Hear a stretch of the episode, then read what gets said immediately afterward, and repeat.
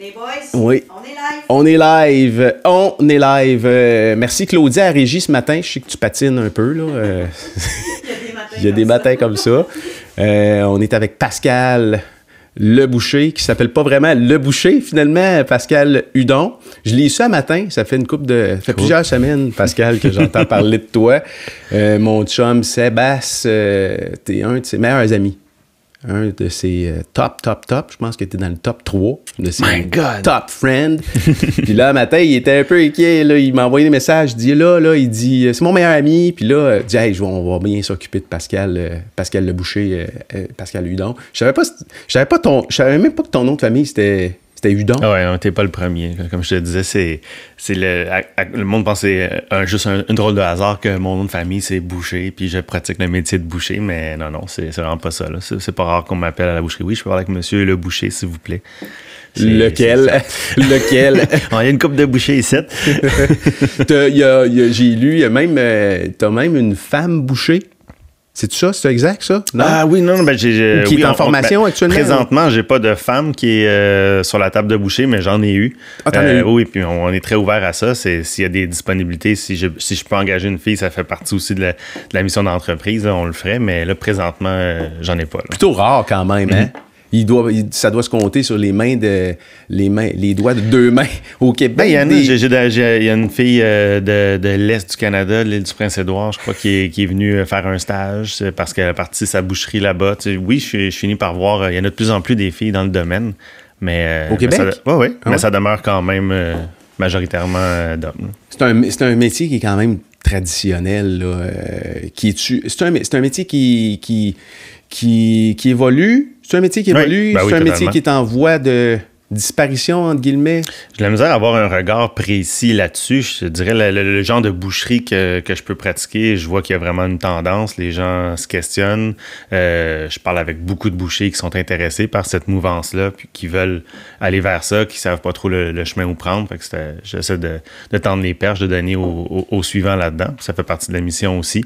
Mais euh, oui, c'était, en constante redéfinition. Mais c'est pas pas un métier sexy, c'est pas un métier euh, attirant. C'est, pas quand t'es jeune, tu te dis je veux être bouché absolument.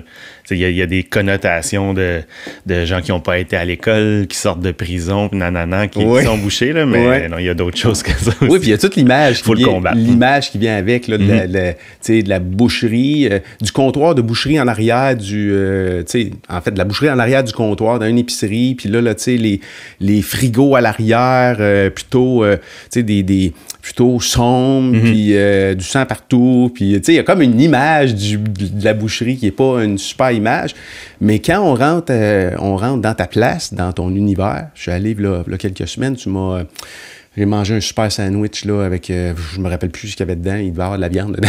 Ça, ça, c'est sûr. là. Mais non mais je pense que c'était quelque chose le PLB au pain oui, viande? oui, oui, tout à fait au pain. Oui, exactement.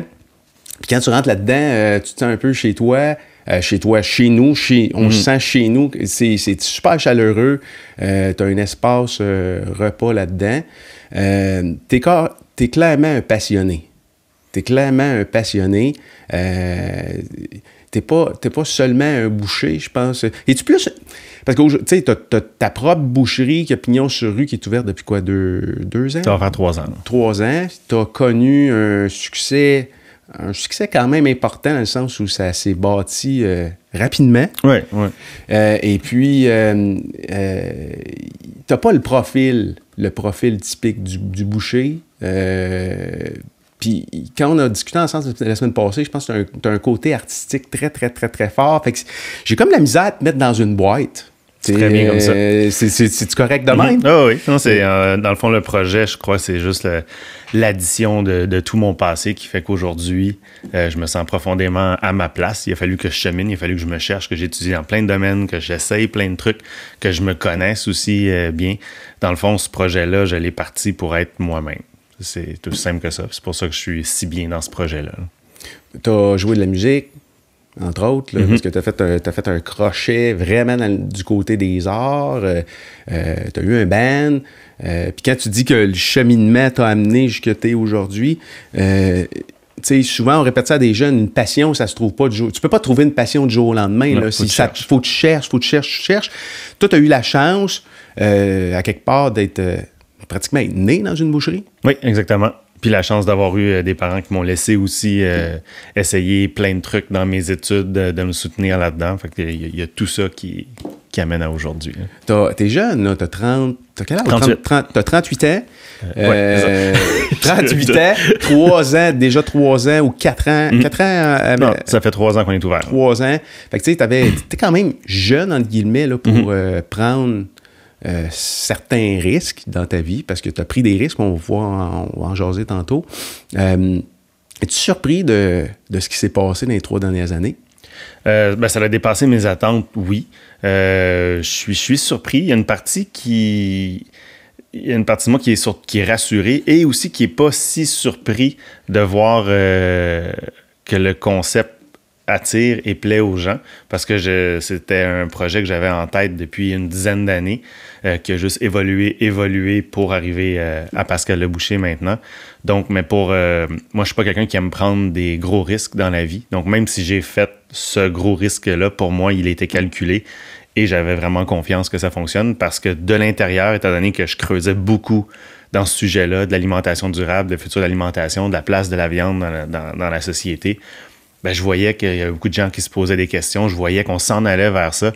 Donc, à, à cause d'y avoir réfléchi pendant des années et Oui. des années, ben, de faire ça, je savais que j'aurais pu faire ce move-là si les astres avaient été alignés euh, 5 ans avant, 10 ans avant. mais j'étais pas là dans ma vie. Euh, mais quand je l'ai fait, je le sentais que c'était là. Et que si je le faisais pas, ben, je pouvais le faire un petit peu plus tard, mais que je, je savais que ça allait fonctionner, du moins. C'est c'est pour ça que j'ai pris ce risque-là sans trop euh, me, me ronger les ongles. En fait, tu avais probablement une intuition Mhm. criante en dedans, là. Puis il y a une différence entre euh, j'ai une idée puis j'ai une intuition. Mhm. Il y a vraiment une différence entre les deux. Une intuition, là, quand l'intuition, tu la sens en dedans de toi puis que ça te pousse à l'action, je pense que les risques ont été minimisés à ce moment-là. Oui, c'est ça. Puis oui, c'est une, une déduction, peut-être plus qu'une intuition. C'est du fait de creuser toujours ce même sujet-là, de, de- de lire, de regarder tout ce qui se passe dans le monde, regarder dans le domaine de la boucherie, de l'alimentation, ce qui se passe dans d'autres dans d'autres pays, les, les mouvements qui se créent, le mouvement slow food et compagnie, de voir, OK, elle, c'est, on est dans l'air, ça, ça va être de plus en plus présent. Fait go, fais, fais le move. J'avais, j'avais déjà ma preuve, là, Ce qui était évident pour toi, vraiment évident, là, tu le voyais, parce que c'était ma passion. c'était ta passion, mais en même temps, t'es es, venu comme un peu innover. T'es comme un des premiers dans cette tendance-là au Québec, puis peut-être même, je sais pas, peut-être même au, au- au Canada. Là. Non, je, dirais pas jusqu'à. Tu sais, quand tu as une bonne idée dans la vie, tu peux pas être le seul à l'avoir, cette bonne idée-là. Mais euh, disons que je suis. euh, J'ai été dans les premiers à avoir un- une vitrine, du moins, là, de pouvoir euh, en parler avec un micro. C'est une image, là, mais de pouvoir le, le- le- le parler fort, puis d'avoir des gens qui, qui, qui, qui viennent te voir, puis d'avoir toute la lumière qui est venue avec ça. Euh, ouais, j'ai été dans, dans les premiers. Un boucher qui dit achète moins de viande, c'est quand même juste en partant, c'est spécial. Parce que je pense même que c'est un, un de tes slogans. là. C'est le slogan. C'est le slogan. Euh, Explique-moi ce concept-là. parce que achète moins de mon produit. C'est un peu spécial, non? Oui, ben, c'est pour ça aussi que, hum, que pour commencer, du moins, ce, ce concept-là, ça devait d'être dans une ville pour rejoindre euh, un maximum de gens qui vont être capables de faire vivre euh, l'entreprise en consommant moins de viande. Donc, euh, oui, ben, dans le fond, c'est, moi, dans mes réflexions, j'en suis venu à dire que on était complètement déconnecté de notre alimentation de plus en plus à cause qu'on se tient dans les supermarchés où on a des produits qui sont anonymes, on ne sait pas comment ils ont été élaborés, on, ça va venir de l'autre bout du monde, ce qui est loin des yeux, ce qui est loin du cœur nécessairement. Donc, euh, toujours magasiner au bas prix, c'est le prix qui justifie tout, euh, va va en- engendrer quand même euh, un impact environnemental assez important par les pratiques agricoles derrière le produit qui vont être amenés pour réduire le, le prix au maximum, peu importe la valeur et les conséquences de, de ça, c'est le prix qui va prôner. Euh, donc, le, le fait de, de s'éloigner un peu de notre alimentation locale, qu'est-ce qui est notre identité culinaire, qu'est-ce qu'on est supposé manger, nous, au Québec, dans notre climat, dans notre géographie. localement, c'est, on, a perdu aussi l'importance de garder nos sous près d'ici, euh, d'encourager les gens qui nous se, se, se, battent, qui occupent le territoire, qui, qui, qui, se battent pour nous nourrir différemment même de ce que l'industrie veut nous offrir. Il faut les soutenir, ces gens-là. Mais, euh, mais ces gens-là font des petits volumes. C'est pas eux qui ont accès aux grandes distributions. Donc, euh, c'est un peu ça le, ce, qui, a motivé euh, le, désir d'avoir un commerce comme ça, mais qui va être directement lié à des petits producteurs agricoles du Québec, des productions que, que, je visite régulièrement pour travailler de concert avec eux, pour travailler sur l'alimentation des animaux, les conditions de vie et compagnie, de, réfléchir tout le monde ensemble, être un laboratoire dans le fond. C'est quoi la place de la viande dans le futur? C'est quoi... comment on peut... Pas, la, viande a sa place, exemple, dans un système euh, euh, où il y a des légumes. On a besoin d'eux pour euh, peut-être labourer les sols à la place des, des, des, des, tracteurs, je veux dire. On a besoin de leur, fumier pour fertiliser les champs, de ramener un peu les, les, animaux dans un équilibre sur une production agricole pour moi, ça fait tout son sens. Donc, le fait, je, fais une grande parenthèse, mais, pour revenir, mais pour revenir à, tout ça, ça, c'est en étant plus conscient des aliments qu'on achète, et c'est quand même quelque chose d'important parce qu'on on mange souvent trois fois par jour. Donc, l'impact, d'où Laura Waridel le dit, euh, acheter, c'est voter. C'est bon dans tout. oui, là, je parle de bouffe, moi, mais après ça, ça en prend d'autres pour en parler dans le vêtement, dans n'importe quel. Euh, euh, c'est bien beau aller voter euh, en, politique une fois ou quatre ans, mais où on choisit de dépenser nos sous a encore plus d'impact. si on décide d'arrêter d'acheter de la merde, ben ceux qui produisent la merde vont arrêter d'en produire, ils n'auront pas, pas d'acheteurs. C'est ça qu'il faut que les gens se conscientisent et comprennent le pouvoir du 1. Donc, euh, le, projet de Pascal Le Boucher, c'est ça, c'est de, de, prendre, de donner beaucoup d'informations aux gens sur la provenance des aliments, de, de, mettre des visages derrière leur alimentation. Et, euh, et oui, manger de la viande, ça, a des impacts environnementaux. Il y a un côté éthique. On met à mort quand même des animaux derrière ça. Il faut le faire aussi, il faut le comprendre, il faut le voir dans un dans un tout, c'est de voir ça dans la, chaîne de la vie, pas juste être insensibilisé puis de euh, de, produire de la viande juste pour produire de la viande, puis de rentrer dans une grande chaîne et, compagnie. Donc, oui, manger de la viande, c'est euh, ça, a un impact. Donc, de regarder l'impact environnemental, de regarder les conditions animales, de comprendre tout ça. Donc, et même pour notre santé, en bout de ligne, faut en manger moins de la viande. Mais quand on en mange, ben on, on se questionne d'où ça vient, puis on en mange la bonne. Puis oui, ça se reflète. La viande va être un petit peu plus dispendieuse qu'au supermarché, ben c'est ça. faut le prendre comme un, un, facteur de modulation de ta consommation de viande. Tu as 100 pièces de budget par euh, semaine, mhm. par mois mhm. euh, pour ta viande. Bon, ben viens la dépenser chez nous maintenant. ça coûte plus cher, mange-en moins justement. Mais de savoir que ta viande, elle a encouragé une famille à continuer d'occuper le territoire, à, euh, à, contribuer à la vitalité des sols, parce que les animaux sont très importants pour avoir un sol très riche. Donc, c'est tout ce concept-là qu'il faut il y, a, il y, a, une super logique en arrière, en arrière de ta réflexion. Euh, par contre, euh, une idée comme ça, c'est un peu te battre contre euh, Goliath, là, mm-hmm. dans le sens où tu regardes l'énormité euh, de ce que représente l'industrie de l'alimentation avec sa chaîne d'approvisionnement, avec, euh, avec de, de, où proviennent nos aliments, la façon qu'ils sont fabriqués. Euh, c'était pas un, c'est pas un combat qui est perdu d'avance. Tu pas fait traiter de fou un peu? ben, de fou, peut-être pas, mais pour moi, c'est pas un combat perdu d'avance. C'est c'est juste de, contribuer à quelque chose. C'est des mouvements, ça part, ça part toujours de, quelque chose de marginal et après ça, puis l'industrie, c'est pas tant euh, un ennemi, c'est à elle de se renouveler puis de regarder, euh, peut-être de s'inspirer de, ce que je peux mettre de l'avant et, d'autres et de l'amener dans un autre niveau, dans une autre échelle. Et là, c'est pas mon niveau d'expertise du tout. Mais non, c'est juste d'amener, euh, de faire réfléchir, de donner un peu d'informations là-dessus, de le partager surtout. Euh, mais après ça, ce qui est la, plus grande victoire là-dedans, c'est que je suis profondément en accord avec moi-même et tu changes des petits comportements autour de toi.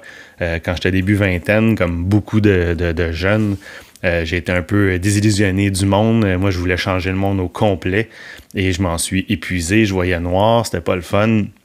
Et, et justement, la musique m'a permis de, de, ramener le soleil dans mon cœur et dans ma tête. Et, et, après ça, de comprendre justement de ce que de, tu peux contrôler juste ce que tu peux contrôler, c'est-à-dire les gens, ce qui est ton, ton environnement autour de toi. Donc, c'est un peu ce que je fais avec mon projet. C'est oui, c'est faites pas ce que je dis, faites ce que je fais. C'est comme ça que, je travaille euh, avec mon équipe. C'est comme ça que je travaille avec mes enfants, avec mes amis, avec tout ça. C'est, je pense, encore plus crédible que de, pointer puis de rien faire par la suite. Donc, moi, c'est, euh, c'est pas, j'ai pas l'impression de me battre contre Goliath. J'ai plus l'impression d'être en accord avec mes valeurs et de, et de, contribuer à quelque chose. Puis avec un commerce de quartier, euh, ben là, tu changes de. Tu, tu, tu sèmes des graines un petit peu, de plus en plus. Puis à la fin de ma vie, ben j'aurais fait ce que j'aurais fait. Puis je vais juste me sentir bien par rapport à. Je me serais pas. Je, vais pas rester les, les, bras croisés. Non, non, c'est ça, c'est clair. Il y avait. Puis tu sais, tu dis, euh, il y a eu un. Tu sais, c'est un concours de circonstances, des as qui se sont alignés. Puis euh, moi, je pense qu'avec tout ce qui se passe sur le web actuellement, les gens ont de plus en plus accès à l'information mhm. parce qu'à quelque part, si tu veux survivre avec un concept qui est aussi différent, pas contre-courant que ce qu'on voit dans, de façon généralisée autour de, autour de soi, il faut que tu euh, il faut, il faut qu'à quelque part, ton message il puisse se rendre à quelque part. Puis... Euh, les gens sont de plus, en plus, de plus en plus renseignés, les gens ont de plus en plus accès à de l'information. Je pense que ben, tu me corrigeras si je me trompe, là, mais je pense que ce facteur-là est comme critique pour toi. Là. Mm-hmm. Euh, ce qui se passe sur le web, ce qui se passe avec les, les médias sociaux, euh, je dis monsieur, madame, tout le monde, ton message peut s'en aller directement au bas, tu sais, au, à monsieur, madame, tout le monde euh, instantanément, non? Mm-hmm. Est-ce que ça a été un facteur déterminant pour toi? Je peux pas. Cet accès à l'information-là? Ben, ça, ça, fait partie de la globalité de, de, de, tout ça. Je peux pas dire que ça a été un facteur déterminant, mais de, de, juste conscientiser les gens dans leur action, puis de pouvoir communiquer aussi, de rajouter de l'information, une autre couche de sens avec tout ça, c'est tout ça qui, fait que ça fonctionne. Tu as, as, grandi carrément, grandi dans une boucherie. Mm-hmm. Oui. Tu as commencé dans cet environnement-là? Tu avais quel âge? Euh, parle-moi, de ton père. Euh. Oui, ben dans le fond, c'est moi, euh, j'ai, commencé à travailler dans la boucherie de mon père quand il a acheté sa boucherie. Donc, c'était en 93, 92, où j'avais 12-13 ans. puis mon père est boucher depuis toujours. Fait que j'ai toujours vu au travail dans les boucheries à Montréal et compagnie. Fait que moi, j'ai juste évolué dans ce milieu-là. À 12-13 ans, ben, je n'étais pas boucher, mais je passais le balai. Puis j'ai juste passé du temps dans l'entreprise. Ton père, ton père a pris son expérience, j'imagine, dans une épicerie. Il était boucher. Il, était dans, il a fait quelques boucheries à Montréal. Il a appris de, différents bouchers. Puis euh, éventuellement, une opportunité est arrivée d'ouvrir sa propre boucherie. Et donc, dans le fond, ça fait partie de, de toute mon, adolescence euh, et vie de jeune adulte là, au quotidien. Fait que j'ai travaillé de plus en... J'ai commencé temps partiel, évidemment. Euh, J'aimais beaucoup le contact clientèle. Puis, tu sais, comme n'importe quel jeune, tu, le mets derrière un comptoir. Puis, ah, wow, OK, c'est excitant d'être là-dedans. Euh, et, tranquillement, ben là, je me suis intégré à la structure euh, de l'entreprise de mon père. Euh, des fois, je voulais, des fois, je voulais pas. Ça m'a quand même inculqué des, des, valeurs de, de, de, persévérance, de, travailler un petit peu plus dur pour tes sous et compagnie. Fait que ça, ça m'a quand même donné un bagage pour le reste de ma vie. Oui. Fait que j'ai été, j'ai travaillé à temps partiel tout le long du secondaire.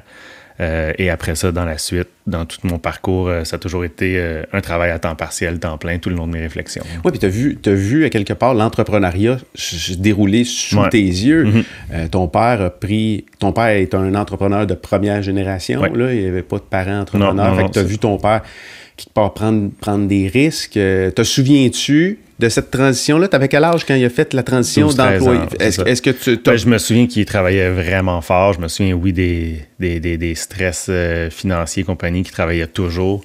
Euh, on a vu, oui, on voyait moins, moins notre père, quoi qu'il n'était pas un père absent aussi, mais on voyait qu'il qui, revenait de travailler, était fatigué, était beaucoup là-bas. Euh, c'est beaucoup d'énergie partir une entreprise. Hein. Je, l'ai vu. Puis en plus, euh, la boucherie de mon père a déménagé deux autres fois. Donc moi, j'ai assisté à ouvrir trois entreprises avant d'ouvrir la mienne.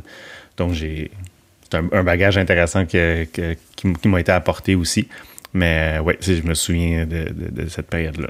Du point de vue d'un jeune de 13 ans, d'un nouvel ado, futur jeune homme, de voir ton père euh, travailler aussi fort. Puis à quelque part, on en arrache tout quand on lance mhm. notre entreprise, là, de, travailler aussi fort, de peut-être pas avoir euh, les moyens de faire un paquet de trucs, euh, tu, tu vois un peu l'effort et l'énergie qu'il met dans son, dans son entreprise. Comment, tu te rappelles-tu comment tu vivais ça personnellement? Ben, je trouvais que c'était intense pas mal. Tu, tu comprenais-tu? Est-ce que tu comprenais ce qui se passait ou... Ben, je comprenais qu'il démarrait quelque chose. Je comprenais que ça allait être difficile, qu'il fallait s'investir pendant une couple d'années. Euh, ça, je le voyais, mais c'est. Comprenais-tu son choix? Oui. Tu penses? oui, il y avait une belle opportunité, euh, puis c'est ce qu'il voulait faire, puis oui, tu sais, je. Oui, je, le comprenais. C'est, je voyais aussi à quel point. Euh, puis là-dedans, c'est la boucherie a ouvert avec la naissance de ma petite sœur aussi. Fait là, c'était intense, pareil, avec un petit bébé naissant à la maison. Euh, et, c'est mon père et Joanne, ma belle-mère, qui, ont parti ça aussi avec un autre associé. Fait que dans le fond, c'était un couple qui venait d'avoir un bébé, qui ouvre une entreprise en même temps. Oh. Fait que ça a été... Euh, ouais, j'ai vu l'impact quand même, pour le meilleur et pour le pire, d'une entreprise dans une petite vie familiale de trois enfants. La boucherie était où? À l'île Bizarre. À l'île Bizarre? Oui, dans l'ouest de Montréal. OK. Fait que c'était une boucherie, une boucherie traditionnelle qui n'a rien à voir avec ce que ce que le concept que tu as aujourd'hui. Là, au départ, c'était vraiment très conventionnel. Très conventionnel. Euh, puis, il y a eu des phases pour toi dans cette, dans cette, boucherie-là. Fait que tu as commencé euh, tout jeune. Euh, puis je pense que quand tu as, quitté, entre guillemets, la boucherie, tu étais quoi? Tu gérais la boucherie? Tu étais, un, gérant. Mhm. Euh, est-ce que il y a eu des phases où tu as quitté la boucherie? Oui, ben c'est ça. C'est, que ça, a été un... Avant que tu quittes? Je, l'ai, résumé euh, tantôt très brièvement, parce que c'est quand même une longue échelle de temps. Parce que, tu sais, comme je te disais, j'ai étudié dans plein de domaines, je me suis cherché beaucoup, puis la boucherie a toujours été là pour me permettre de faire mes tests, puis d'avoir toujours une petite rentrée d'argent puis de, même de, moduler l'horaire du travail en fonction de moi, mes besoins, où j'étais rendu. Je suis curieux, t'es étudié en quoi? Parce que euh, tu, ben, dis, que tu essayé plein de choses, puis à quelque part, c'est plein de choses-là ont comme un peu pavé la voie à, ce qui, Exactement. à quitter aujourd'hui.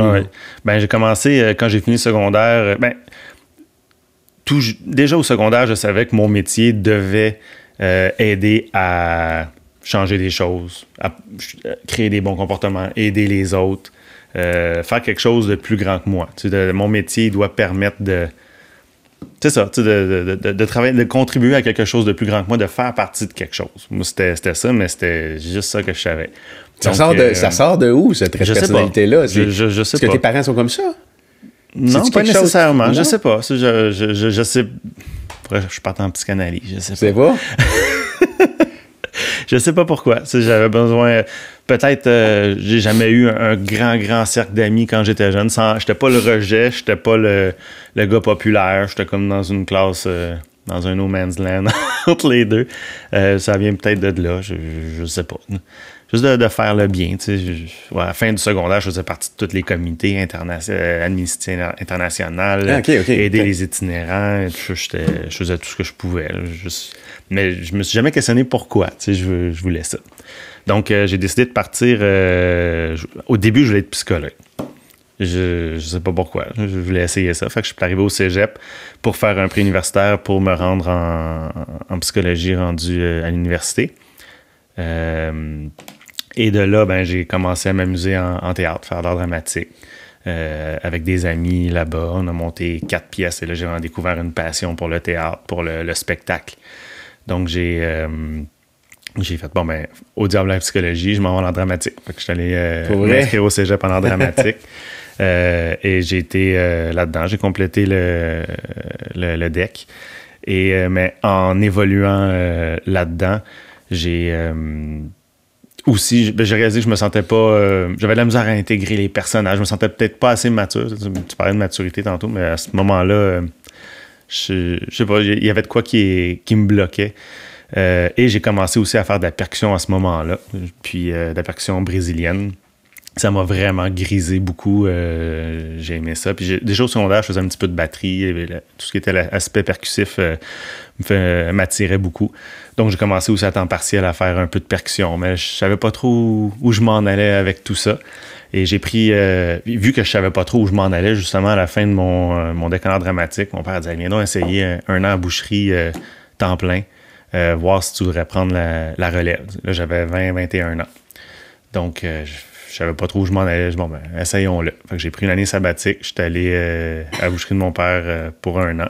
Mais après quelques mois, déjà, je savais que c'était trop jeune. Déjà de penser, OK, c'est fini. J'embarque dans le système. non, euh, même, non, plus que ça, c'est fini. Je m'engage, euh, je commence à, payer, euh, à ramasser des sous pour acheter la boucherie de mon père plus tard. C'est à début vingtaine, commencer à avoir des économies pour payer une boucherie alors que tu t'étais pas sûr de vouloir. non, tu cherches encore à 20 ans. C'est comme devenu trop lourd. OK, non, il faut. Mm-hmm. Fait que finalement, j'ai dit non, pas, ça sera pas ça. Et, et là, je suis allé étudier en kinésiologie. Parce que euh, j'ai vu euh, ma, petite sœur, justement, qui est née avec la boucherie, j'ai vu que mes, parents étaient très euh, occupés avec le travail. Donc, souvent, Joanie, elle pouvait se faire garder et compagnie. Et avec tout ça, se retrouver seule à la maison, mange mal et compagnie, faire pas de sport, elle est devenue quand même obèse à cet âge-là. Donc, moi, ça m'a sensibilisé. Je voulais aider les jeunes à bouger, arrêter de regarder la télé, sortir dehors, C'est pour ça que je suis allé en kinésiologie. Donc, euh, rendu en kinésiologie, ben là, je voyais que j'étais un peu le, un des seuls avec cet intérêt-là. Moi, je voulais faire bouger les gens et compagnie, puis je voyais que ceux à qui j'étudiais, c'était plus des gens qui voulaient s'ouvrir des gyms, qui avaient des gros muscles, puis... Euh, euh, je, je, me, je me te retrouvais pas là-dedans, là? Oui, tu sais, j'avais deux, trois amis un petit peu plus proches dans, dans le bac, mais je trouvais que c'était. Puis j'étais un petit peu. quand je parlais d'une petite dépression, j'étais un peu là-dedans aussi. Je voyais. Je suis pas quelqu'un qui, aime le conflit, qui va dire ses opinions euh, fort. Puis, mais, mais ceux qui se souviennent de moi à ce bac-là, j'étais un petit peu le mouton noir. Je pouvais prendre position, euh, argumenter avec le prof en avant. Je, je, l'ai dit, puis je me reconnais même pas. Mais j'étais j'étais comme ça. Donc, euh, après une session, j'ai lâché ça. J'étais, ça. Ça allait plus bien. La boucherie, ça me tentait pas. Kinésiologie, ça me tentait pas. Euh, donc, euh, j'ai décidé de. Puis à ce moment-là, euh, Martin, qui était le, fondateur du groupe de percussion, voyait un peu que j'étais dans ce pattern-là. m'a dit Regarde, puis moi j'avais arrêté de faire de la percussion à ce moment-là quand je suis retourné en kinésiologie, parce que je voyais qu'à l'université, j'avais besoin de toute mon énergie pour étudier là. il m'a dit Je pars au Brésil pour une couple de mois. puis là, on est genre au mois d'octobre, novembre. L'hiver commençait à s'installer.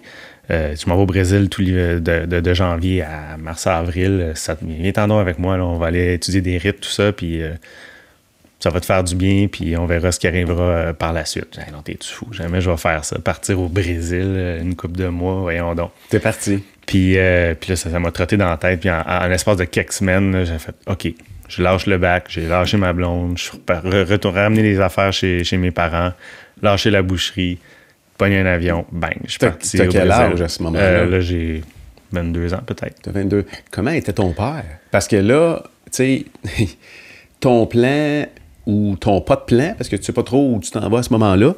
Euh, euh, excuse-moi de la misère avec mon micro. ton pas de plan, le plan de ton père ou le plan que peut-être avait ton père pour toi, c'était carrément pas ce dans quoi tu étais enligné. Comment il, comment il vivait ta recherche à ce moment-là? Ah, il me soutenait. Puis, puis quand même. Je peux parler de, de, de Joanne aussi. Là. Oui. Ouais, Ben, si, j'étais tout jeune. Là. Oui. Fait que c'est normal, oui, quand j'ai dit, OK, je vais être comédien, peut-être pas tous les parents qui vont faire. Non, mais quand même, 22, non, mais 22 ans, pareil. Tu sais, aujourd'hui, on va commencer à mettre de la pression sur des, des jeunes à, à, 15 ans, 16 non, non, ben, ans. Ça, ça, revient, ça revient à ce que je disais tantôt. J'ai eu la chance d'avoir des parents qui m'ont laissé faire mes, mes, tests sans me mettre de pression. Ah ouais, il faut que tu te branches, go, go, go. C'est non, là, tu parles de ça, Pascal, puis euh, ça vient de me traverser l'esprit. Puis il, voyait que je, me, que je me cherchais aussi, tu sais, j'étais pas en train de me tourner les pouces. C'est-tu quoi, d'avoir des, d'avoir des parents comme tu as eu, probablement ça a été un facteur important dans, dans, dans, le fait que tu as trouvé véritablement une passion parce que tu as essayé plein de choses. Exact.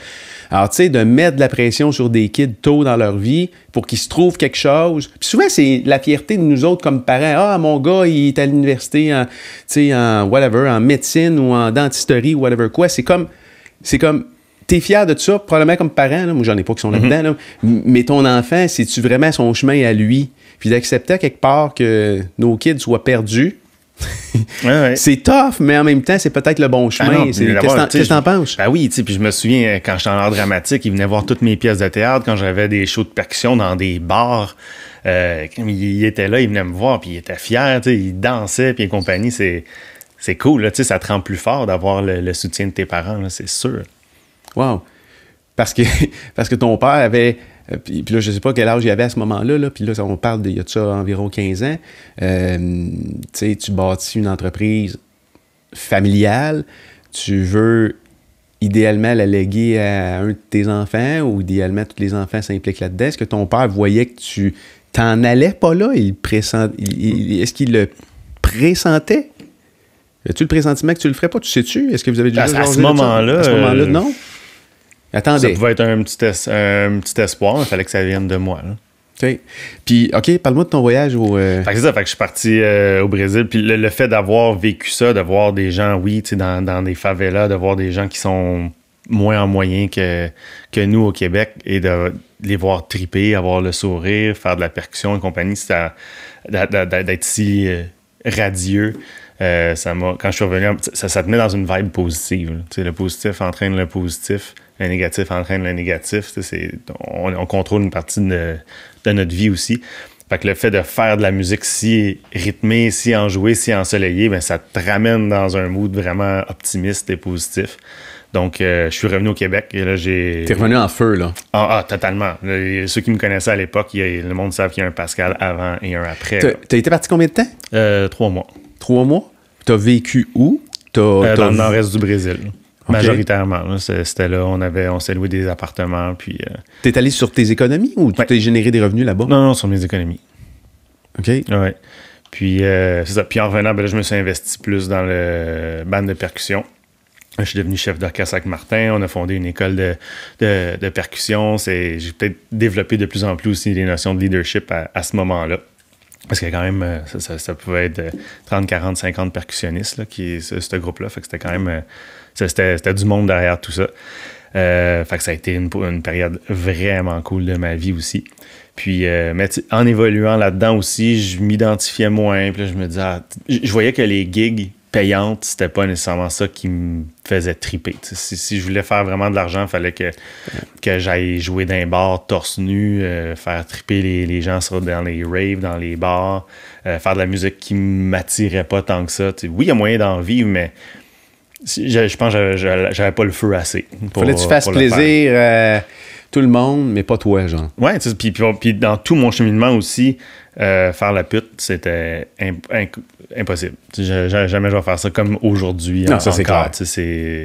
Fait que ça, ça, ça l'a ça l'a vraiment nourri euh, mes décisions là-dedans. Donc, j'ai fait de la percussion pendant 4-5 ans euh, en pensant en vivre aussi un jour.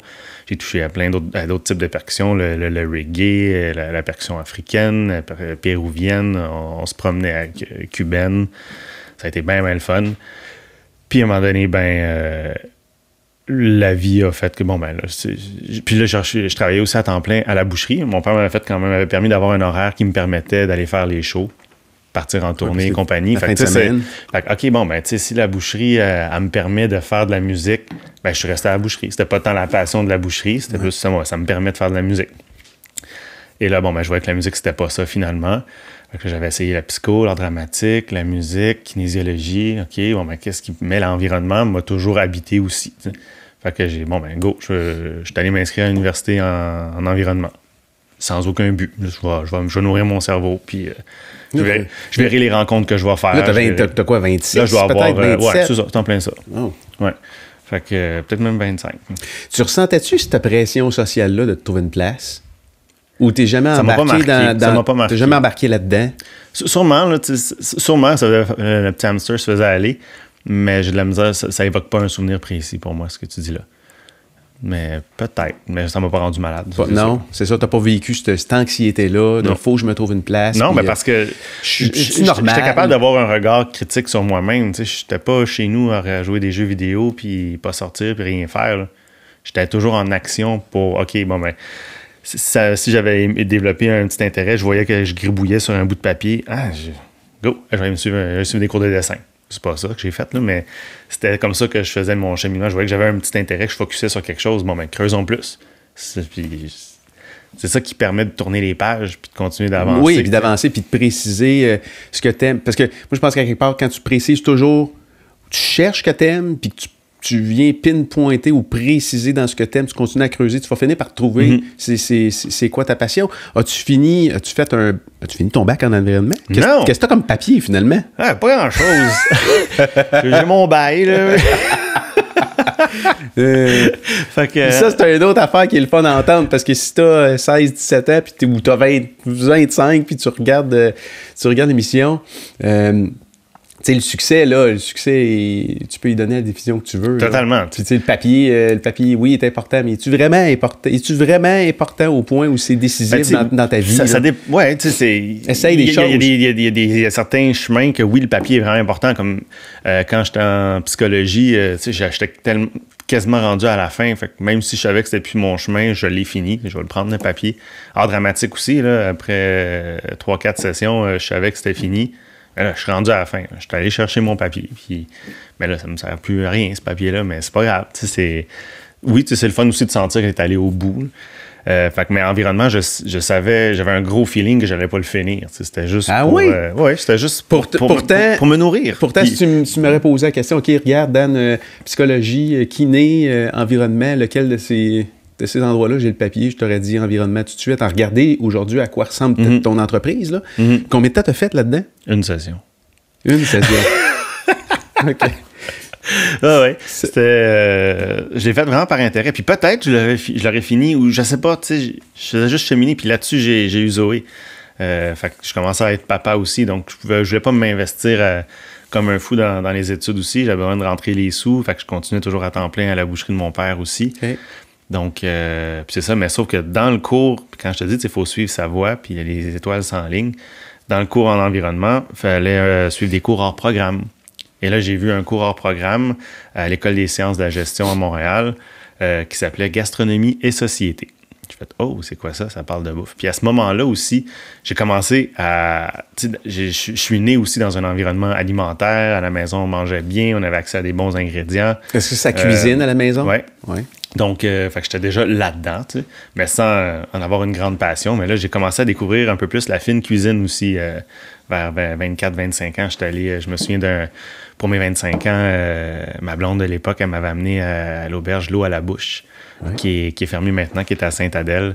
Euh, ça, ça a été un, un, un catalyseur dans, Ben ouais? dans tout ça. Un des catalyseurs où j'ai vu, waouh, OK, c'est toute la, la, la, la- la réception, les- la, la- la chaleur dans le service, puis le, le- le- soin du détail, parler de tous les producteurs qui dans ton assiette, t'as ça, ça vient de là, puis nanana, puis t'as des questions, puis le chef vient te voir, répond à tes questions, euh, les accords, puis là, j'ai vu tout ça, j'ai fait « Wow, c'est incroyable, toute la- l'autre couche de sens qu'on peut donner à l'alimentation. » Là, ça a vraiment... Ça, ça a été un des premiers belles claques d'en face que j'ai eu.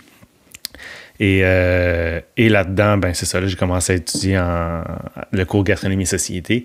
Et là, j'ai réalisé que la bouffe, OK, oui, c'est le fun, il y a tout l'aspect gastronomique, mais il y a tout le côté aussi euh, identitaire derrière la bouffe, le côté historique, le côté économique, euh, le tourisme qui peut être relié à ça, euh, l'aspect environnemental. J'ai vu toutes les autres couches qui a autour de la bouffe. OK, c'est, pas juste ce que tu mets dans ta bouche, là.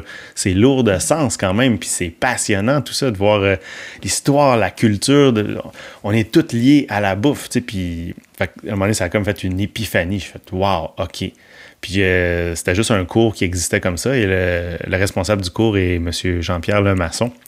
Euh, qui est un, professeur euh, hyper intéressant, plein de connaissances. Euh, voyait que j'avais quand même un, bel intérêt dans le cours et il, m'a tendu la perche en me disant je, je travaille pour mettre sur pied un programme en gastronomie complet, c'est un certificat. Si jamais ça t'intéresse, tu pourrais, je- t'inscrire dans un an, peut-être il va être parti. J'ai fait ben certain que j'embarque là-dedans. Donc, euh, et là-dessus, à ce moment-là aussi, euh, mon père et Jeanne étaient en réflexion par rapport à, à la boucherie. Ils pensaient la, la déménager à l'île Bizarre parce qu'il y avait des, des aspects qui fonctionnaient pas bien dans le local où, où on était. Donc, euh, fait que j'ai- ça a comme fait des liens. J'ai dit, OK, la boucherie, si ça touche des notions comme ça, où on sait d'où Tu la- l'avais jamais vu de, de, de cet angle-là ou tu l'avais jamais vu d'un point de vue aussi Non, global non, non, que celui-là. moi, je, tu sais, puis mon père aussi, euh, on se posait pas nécessairement de questions. Tu sais, ben oui, tu sais, on commande de la viande, puis ça, ça arrive. On veut des, des, des, des filets mignons, on prend le téléphone, ça arrive. On demande du poulet, ça arrive. C'est quoi le prix? Ah, non, toi, c'est trop cher, on prend l'autre, ça arrive. Fait que c'est, c'est ça. C'était ça. Puis, euh, mais ça, qu'à un moment donné, euh, avec mon père, je posais la question, ça vient d'où ça? Ben, ça vient de, de Cargill. euh, ça vient ben, de l'Ouest canadien. Puis, OK, comment ça a été élaboré? Je, ben, je sais pas. Puis, puis là, que je questionnais, mon- je, je questionnais mes parents, mon père là-dessus. Puis là, ben, lui-même aussi, il s'intéressait. C'est vrai, dans le fond, je sais pas. Moi non plus. Fait que. Ça a tout le temps été le même. qu'on vend? On dit qu'on vend de la qualité, mais c'est quoi la qualité? Donc, euh, fait que moi-même, là, j'ai commencé à vraiment. Là, le projet a commencé à. Ça a commencé à pousser. La graine avait été placée. Exactement. Puis- juste ouvrir une parenthèse, Pascal. Tu me parles de, tu me parles d'enseignants, là. Tu sais, quand, tantôt, on parlait de paquet de facteurs qui se mettent ensemble pour que tu arrives à un moment dans ta vie, là. Il y a plein de décisions que tu as prises, il y a plein d'influences qu'on a de l'extérieur. Euh, crois-tu que si tu avais suivi ce cours de gastronomie-là avec un, un prof pas à sa place, un prof pas passionné, euh, tu serais... Non, ça l'aide, ça- oui, mais ça a-tu aidé au point où ça l'a influencé euh, ça a influencé ton futur? Parce que ça Oui, non, ben oui, mais il y a aussi. Je, a je me choses, sentais là. vraiment chez nous. là. Je me sentais vraiment moi-même. Je dis, oui, j'ai trouvé ma voie. C'est ça que je veux faire. Là, donc, c'est à 25-26 ans que c'est arrivé. C'est oui. Puis, euh, puis la boucherie, ça, ça m'excitait pas tant que ça. Oui, je suis- des os, puis OK, c'est fond. Je, finis par avoir un, un talent là-dedans parce que n'importe qui qui fait quelque chose pendant des années, qui répète les mêmes manœuvres tout le temps, ben tu deviens bon dans ce que tu fais. Si, tu, couds des jeans pendant des années, le crime tes tes coutures vont être droites, puis parce que tu répètes le même mouvement. C'est pareil avec la boucherie aussi. Fait que j'ai comme hérité de ce savoir-faire-là, un savoir-faire qui se perd, un savoir-faire artisanal, manuel. Euh, comme je disais tantôt, c'est pas, il y a de moins en moins de monde qui s'en va en boucherie. Que moi, il y avait une partie de moi aussi qui se sentait coupable de pas continuer dans la voie de boucherie parce que ça m'attirait pas tant que ça. Parce Le modèle, parce que, ouais, le modèle que je voyais que c'était un métier traditionnel. Puis crème, je, je sais que ça a de la valeur, ce que j'ai, ce que mon père m'a donné mais comme pas dans la forme que tu le voyais. Ouais, ben, je voyais pas qu'il y avait d'autres formes. Fait que, mais je me reconnaissais pas. Mais à un moment donné, c'est ça que j'ai fait. Waouh! Il y a- eu l'épiphanie de, de- de la bouffe dans sous l'angle que je voulais le traiter. Puis à un moment donné, je me suis retourné. Je me suis dit, OK, je, je suis bouché aussi. Il y a ça. On peut faire de quoi ensemble, c'est sûr. là.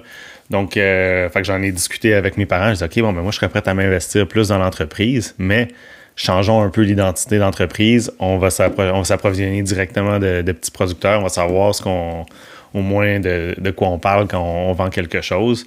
Euh, donc, euh, fait à cause qu'ils ont vu mon intérêt aussi à aller dans, de m'investir plus dans l'entreprise, ben OK. Fait que ça a fait. euh, mon père, Jean, était rendu là dans leur vie aussi. Donc, ça fait. Ils étaient ouverts à, fa- à, faire ils m'ont cette laissé- ouais. Ah oui. Donc, euh, donc, on a déménagé la boucherie, changé le nom. Et là, je me suis euh, impliqué. J'ai écrit la charte des valeurs Wow. des, des épicurieux. Puis, j'ai, hey, j'étais parti. là. Je, je lisais toute Attends la peu, La documentation. charte des valeurs des épicurieux. Parce Ah ouais. que, parce que Hey, la boucherie s'appelait comme ça ou quoi? Les- elle s'appelle toujours Les Épicurieux. ouais. Ah, OK, OK. Ouais, ouais. Donc, euh, non, j'ai écrit un document, il y avait 20 pages, il était étoffé, c'était un travail. ça, ça a été vrai. Moi, ça m'a aidé. Là, de- manuscrit. Ah non, ça m'a aidé à, à raffiner ma, ma réflexion. Tu sais, j'étais dans mes journées de travail, de congé, le soir, j'écris, c'était comme c'était un travail d'université que je faisais pour la boucherie. là. Donc, euh, non, non, j'étais hyper excité. là. Comment étaient tes, tes parents là-dedans? Parce Ben, que là, tu- non, mais tu prenais une direction que eux, probablement qu'ils étaient sortis de leur zone de confort complètement. Là. Oui, non, mais c'était quand même c'était quand même à la hauteur de ce qu'on pouvait faire aussi. Tu sais, moi-même, à ce moment-là, j'avais pas euh, l'expérience, les connaissances que j'ai maintenant aussi. Donc, ce que je proposais à ce moment-là, c'était comme yes, ok, c'est ça qui. C'était acceptable. Ouais, ben, ben, dans, dans la structure, tu sais, Oui. exemple, euh, oui, il faut travailler avec, euh, faut, faut travailler la- à ce moment-là, là, je voulais travailler la carcasse de bœuf aussi, tu sais, si on veut travailler de la viande vraiment de qualité ou de petits agriculteurs, ben, eux sont pas capables de faire de, de la boîte ou de te vendre une caisse de filet mignon. Eux, ils ont des bœufs dans leur champ. Faut que tu l'achètes au complet. Donc, mais de- de- de- je voyais que dans la structure de l'entreprise, ben là, je- non, on ne pourra pas commander un bœuf au complet, mais au moins, on va essayer d'acheter du bœuf du Québec.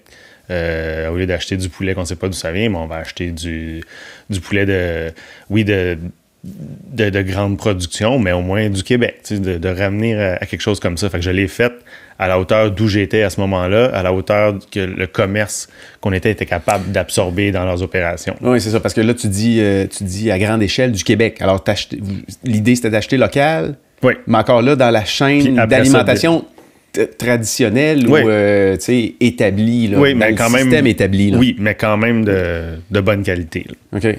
À partir de où ça a commencé à, il a commencé à avoir peut-être des divergences sur la façon de voir, euh, de voir le futur de la boucherie? Ah ben, Parce que, là, parce que là, il faut le dire, tu aujourd'hui, ton père a sa propre boucherie, tu as la tienne aujourd'hui, euh, puis on en a parlé la dernière fois qu'on s'est, on s'est rencontrés. tu es un gars qui garde les choses en dedans, t'es pas le gars qui va, euh, tu qui va nécessairement, je l'ai dit tantôt, t'es pas nécessairement le gars qui va fronter. Mhm. Fait que ça- cette transition-là, on pourra peut-être en parler temps, mais elle a été plutôt, euh, tu pour toi, personnellement, probablement par, pour ton, la famille, ça a été peut-être difficile, là. Mais qu'est-ce qui s'est passé? À partir de, de où tu dis, là, wow, un peu, on on n'a plus les mêmes visions. Ben, c'est comme dans n'importe quelle passion. On, on finit par être de plus en plus pointu, de plus en plus raffiné, clair dans son idée. Donc, moi, OK, c'est le, le fait d'avoir déménagé la boucherie, ça m'a ouvert un autre monde de possibilités. Mais là, plus j'avançais là-dedans, plus je voyais que c'était pas assez. Puis je voulais encore plus, puis je voulais encore plus. Puis là, je voyais que les choix. Donne-moi un exemple, donne-moi des exemples. Ben, exemple, euh, ben, c'est ça, du bœuf. euh, parlons des ruminants, les bœufs. Pour moi, un, bœuf, ça a un sens euh, quand il est au pâturage.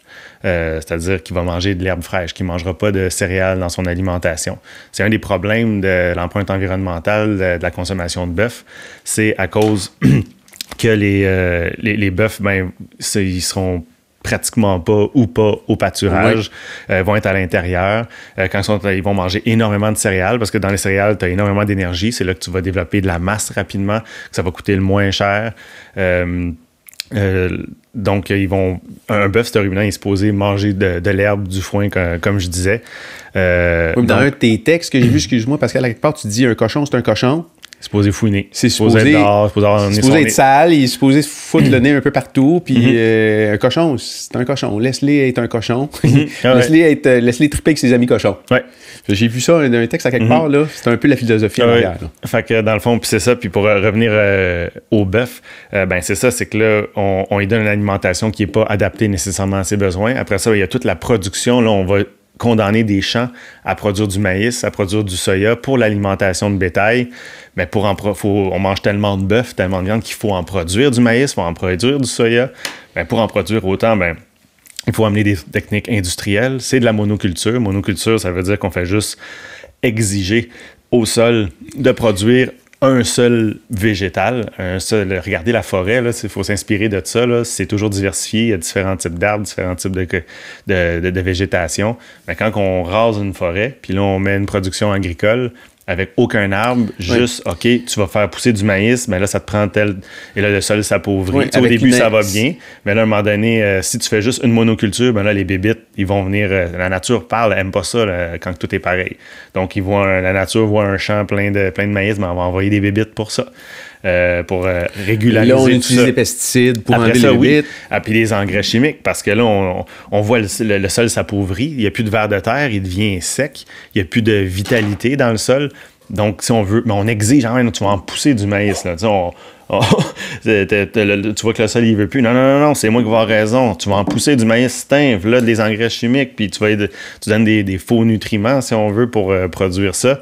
Donc là, on prend des sols agricoles qui pourraient nourrir des gens avec des, des- légumes, des fruits pour la consommation humaine, mais là, on va faire une monoculture intensive avec tout l'impact environnemental, les pesticides, tout ça s'en va dans le sol, par ruissellement, dans les cours d'eau, euh, pollue les, les cours d'eau, euh, tous les problèmes d'algues vertes, on peut partir dans la main des En fait, tu en Fait es en train de résumer, là, euh, quelque part, euh, l'impact environnemental de consommer de la viande, de la Mhm. viande dans le, dans, dans le procédé de, de fabrication qui est carrément ça, traditionnel de toute cette industrie-là. là. C'est pour ça qu'on c'est pour ça qu'on entend dire que c'est à quelque part, c'est pas écolo de manger de la viande. Mhm. Que- Puis c'est aussi, aussi à quelque part un, un des un des principaux arguments pour lequel euh, il le monde passe du, euh, du carnivore au. euh, tu sais, ils deviennent végétariens. là. C'est pour essayer de limiter cette empreinte-là, qui est une Avec empreinte raison. Mhm. incroyable au niveau, au niveau écologique. Puis tu es un boucher qui dit avec raison en plus. Mhm. Puis euh, là, on, on peut en parler longtemps. Oui, puis on va revenir là-dessus tantôt. Mais, mais c'est ça, mais pour revenir toujours au- le, le- le pourquoi que mon, mon idée c'est Oui. encore plus raffiné, j'ai pas perdu mon fil. Euh, C'est ça. Donc, pour moi, un bœuf, puis ce qui est bien dans un bœuf nourri à l'herbe, surtout quand il est en rotation de pâturage comme ça, c'est qu'il va manger de l'herbe haute. Donc, euh, de l'herbe euh, ben, de l'herbe haute, peut-être juste qui, se retrouve à mes cuisses, exemple. C'est là où il y a le plus de protéines, le plus d'énergie. Donc, le bœuf est dans un champ, va manger euh, le top. Le top, c'est ça. Et après ça, avec un agriculteur consciencieux, dans la même journée, aux deux jours, aux trois jours, va déplacer le, troupeau plus loin sur la terre, comme on voit l'image qu'il y a là, va les amener plus loin où l'herbe va être haute va laisser le sol se régénérer. Mais là, pendant que le sol, les bœufs mangent euh, l'herbe qu'il y a là, ben, il fait caca, fait pipi, fertilise lui-même sa propre bouffe. C'est encore plus fun quand l'herbe est indigène du territoire. C'est là qu'on parle de notion de terroir. Qu'est-ce qu'un produit goûte à un seul endroit? C'est ça la notion de terroir. On pourra y revenir à ça plus tard. Mais euh, c'est ça, et, là, le bœuf va être vraiment responsable de la vitalité des sols. Il y a un producteur en Outaouais qui a acheté euh, des terres agricoles bonjour OGM et compagnie, dans le maïs et compagnie, euh, les sols étaient complètement morts. Il a ramené les animaux au pâturage et euh, déjà après deux, trois ans, il voit la vie revenir dans les sols et il pense que d'ici dix ans, ces sols vont être revenus complètement mm. vivants et va être capable de, de ramener à une agriculture euh, beaucoup plus durable. Donc, c'est là que le bœuf, que les ruminants ont un rôle dans la diversité, dans la, la vitalité de nos sols. Donc, et en mangeant toujours le top de, l'herbe, ben dans le fond, l'herbe va vraiment se régénérer très, très vite. Et quand on parle qu'une forêt, exemple, va euh, capte du carbone, mais une forêt mature, quand tous les arbres sont très, très hauts, ben, ils vont capter moins de carbone, ils sont comme rendus stagnants. Euh, c'est pour ça qu'on des fois, on faut entretenir une forêt, on va couper certains arbres pour qu'il y ait toujours une croissance, que les nouvelles pousses sortent. Donc, les bœufs, quand ils sont dans un champ, vont toujours manger le top, comme je disais. Ben, c'est là qu'il y a la plus grande captation de carbone. C'est quand que c'est en, début de croissance comme ça. Donc, ça entretient ces herbes-là à être toujours en croissance. Donc, ça, je n'ai pas de document à l'appui, mais euh, ça pourrait avoir une empreinte euh, carbonique positive. Donc, d'avoir ce type de production-là, on, fait, on fait moins de pollution qu'on en crée avec tout ça. Ça marche ce que je dis? Oui, c'est ça. Oui. D'où l'empreinte carbonique négative. Exactement. Fait que, puis après ça, ben, l'eau qu'il va consommer, ben, c'est de l'eau de pluie qui tombe, qui va manger dans les herbes. Puis euh, oui, il va avoir euh, un apport d'eau, mais là, on n'est plus dans la production euh, industrielle. Mais pour ça, c'est que ça prend une terre agricole. Puis idéalement, c'est une terre qui n'est pas capable de produire d'autres aliments, qui, qui tu peux pas planter d'autres légumes et compagnie à cause c'est trop abrupt, à cause de la qualité du sol et compagnie. Fait que tu fous des ruminants dans ces sols-là. Euh, et, tu les changes de pâturage régulièrement. Donc ça, tout ça pour moi, ça a un grand sens et c'est là la ben, en fait, ça, a tout, ça a un sens, mais c'est c'est tellement logique. Ouais qu'à quelque part, c'est un peu déconcertant de, de, de, constater comment on s'est perdu dans tout ça, parce que ce mode de production-là existait il y a ça, il y a 70 ans. Ben, c'est ça, quand on me donne l'étiquette d'innovateur, j'invente rien. Non, tu ramènes... Je fais juste regarder en arrière, là, puis je, je, ramène des trucs. Où on s'est perdu? Tu réfléchis de ça à ben ça? Oui, ben, l'industrialisation, le, le, le, la consommation, le fait de déplacer le cash. Puis tu t'amuses à regarder des vidéos des années 60, 70, t'as déjà des gens qui font Hey, ça n'a pas d'allure, le système non, on vivait, on vivait. on, a des, des, sols pleins de ressources qui ça a pris des millions d'années à, apparaître et en quelques décennies, on vide tout pour produire des produits qu'on va jeter après quelques, après un seul usage et compagnie. Ça n'a pas en de sens. En diminuant, en diminuant ton, ton, ton coût euh, d'épicerie, tu libères du cash pour acheter des cogosses. Mm-hmm. Fait qu'il y, y a comme une genre de logique à l'arrière de ça. Alors, si, tu, euh, si tu te mets à bien, manger, oui, mais là, ça va coûter cher. Fait que là, il faut que je coupe dans mon. Euh, dans, dans, probablement dans le paiement d'auto où on a deux chars ou, euh, ou la maison ou tout le kit. Puis, tu sais, je regarde peut-être la, résidence que vous venez d'acheter, la femme toi, dans le coin de. à Saint-Roch-des-Aunais. C'est-tu proche du Bic? Saint-Roch-des-Aunais, c'est pas loin de la Pocatière. La Pocatière c'est un, ça représente un, bien, je pense, une, une belle image de, du retour, euh, du retour aux sources, à la terre, à la terre qui, qui est juste une chose qui, qui fit dans cette dans cette approche-là, là, mm-hmm. euh, ça n'a comme pas de sens où on s'en va. Puis, tu sais, tu dis, tu avais 20 ans, tu étais, étais, au cégep, à l'école, puis tu sentais quelque chose qui allait pas bien en dedans de toi. Est-ce que le fait de regarder la société, d'observer la société, te rendait comme ça ou c'était plus le fait de te chercher? Tu sais-tu? Un peu de tout ça. Ouais. Un peu de tout ça. J'ai la misère à le cibler précisément, mais un peu de tout ça. Ça te décourage pas? aujourd'hui? Je sais que tu es un gars plutôt positif, là, que tu peux influencer Ben, le monde à, là où t'es, puis dans, dans- Oui, ben c'est ça, mais j'ai été découragé. Puis après ça, bon, ben, regarde, j'ai une vie à vivre. Euh, si je veux pas me suicider, ben ok, j'accepte de, de vivre ma vie, mais là j'aime mieux la vivre euh, dans le positivisme puis tout ça. Fait que je vais faire euh, mon possible pour améliorer les choses. Je vais contrôler ce que je peux contrôler. Puis voilà, c'est de focuser là-dessus. Tu sais, après ça, oui, là, en bout de ligne, comment ça va se terminer? C'est-tu vraiment important? Tu sais, c'est le chemin qui est important. Oui. Puis, tu sais, d'influencer du monde dans ce courant de chemin-là. Si tu en influences un, ben tu peux euh, changer la vie d'une personne ça- qui, elle, va en changer 100. C'est ça, ou, ça a l'air euh, anodin, mille, mais c'est ça.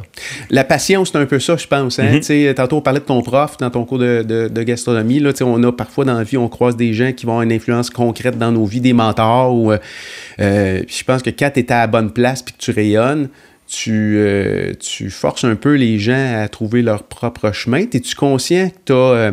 est-ce, que, est-ce que tu penses que tu as une influence sur du monde autour de toi actuellement? Ben oui. Est-ce qu'on ben, te le tout- dit? Est-ce qu'on te le dit? te le? Oui. Oui, oui. Non, puis c'est, c'est, c'est, c'est, c'est une des raisons qui, qui, sent que je- qui fait que je me sens profondément à ma place, que je suis euh, que j'ai les papillons quand je vais travailler, que j'ai les papillons de vivre ma vie là, en bout de ligne.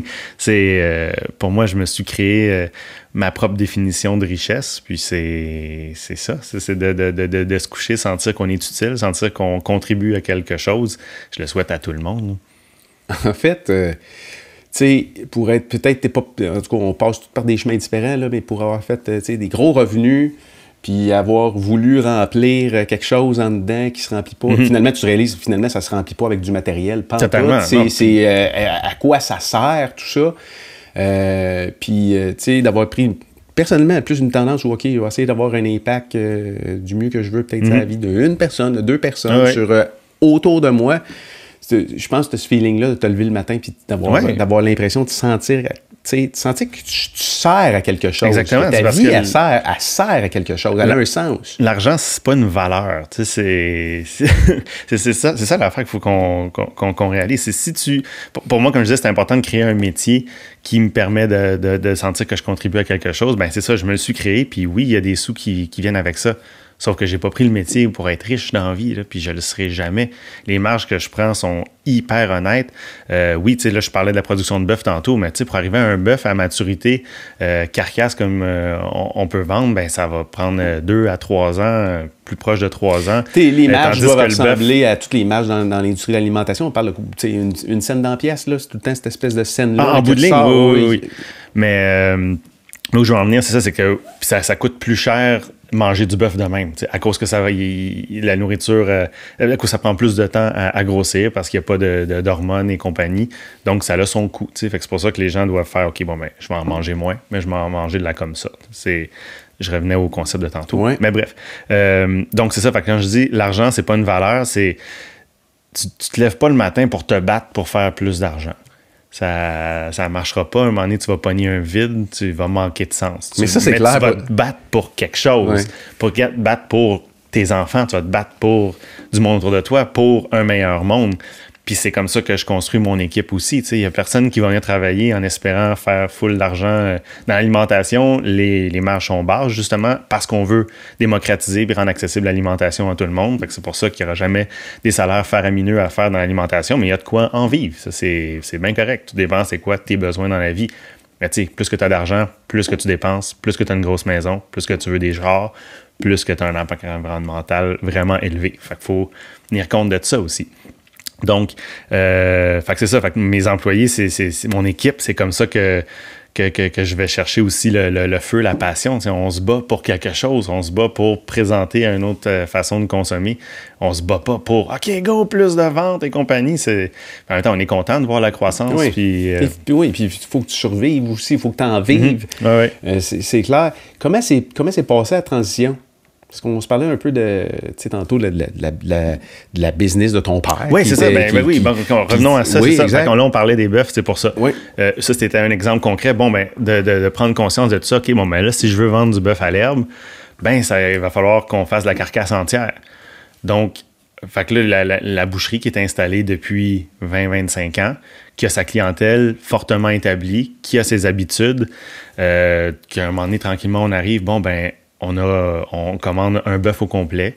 Et euh, il y a juste deux filets mignons, il y a juste deux bavettes, il y a juste deux ribs. C'est l'anatomie de l'animal. Euh, alors qu'à la boucherie, on vend des kilos et des kilos de bavettes par semaine. Tout d'un coup, on va avoir de disponibles 4-5 kilos de bavettes par semaine, peut-être aux deux semaines, pas le volume de vente. Ben déjà, pour mon père, ça faisait pas de sens. Non, pas dire client non, plus. Tu peux pas dire non, à un client. Puis en plus, on est allé le bizarre. Euh, il y a des sous au pied carré. il, y a, des gens fortunés qui habitent à l'île Bizarre. Déjà, on vendait de la viande de qualité chère, mais là, moi, ce que je proposais, c'est de réduire l'offre et d'augmenter les prix encore. tu sais, c'est dangereux. Puis, tu sais, je me mets à sa place, c'est totalement crédible et c'est logique. Ça, ça fonctionnerait pas. puis avec, avec le. Donc, il y a ça, mais là, c'est bon pour, le porc, c'est bon pour le poulet. Donc, OK, on, on va arrêter d'acheter du poulet désossé, on va acheter des poulets entiers, on va faire nos découpes nous-mêmes. OK, ben là, il va falloir plus d'employés pour faire le même volume de vente. C'est pour ça qu'il n'y en a pas d'autres boucheries, euh, ou pas beaucoup de boucheries dans, le sens que je fais là, parce que justement, ça te prend plus d'employés, plus de main-d'œuvre pour faire un volume de vente que tu pourrais faire avec une boucherie conventionnelle, alors que tu as juste à ouvrir des boîtes, couper des steaks, les revendre pour faire plus d'argent ah que, je peux en faire. Fait qu'il y a un non-sens là-dessus. Il faut, vraiment. Bref. Mais moi, tu comprends, j'explique un peu mon parcours. Ben, c'était ça que je voulais faire ou je faisais pas de boucherie. Fait que tranquillement, dans mes réflexions, je voyais que mon, but, c'était d'arriver vers ça, d'aller vers ça avec la boucherie. Mais j'ai vu à un moment donné les limitations. Tu peux pas aller plus loin, là.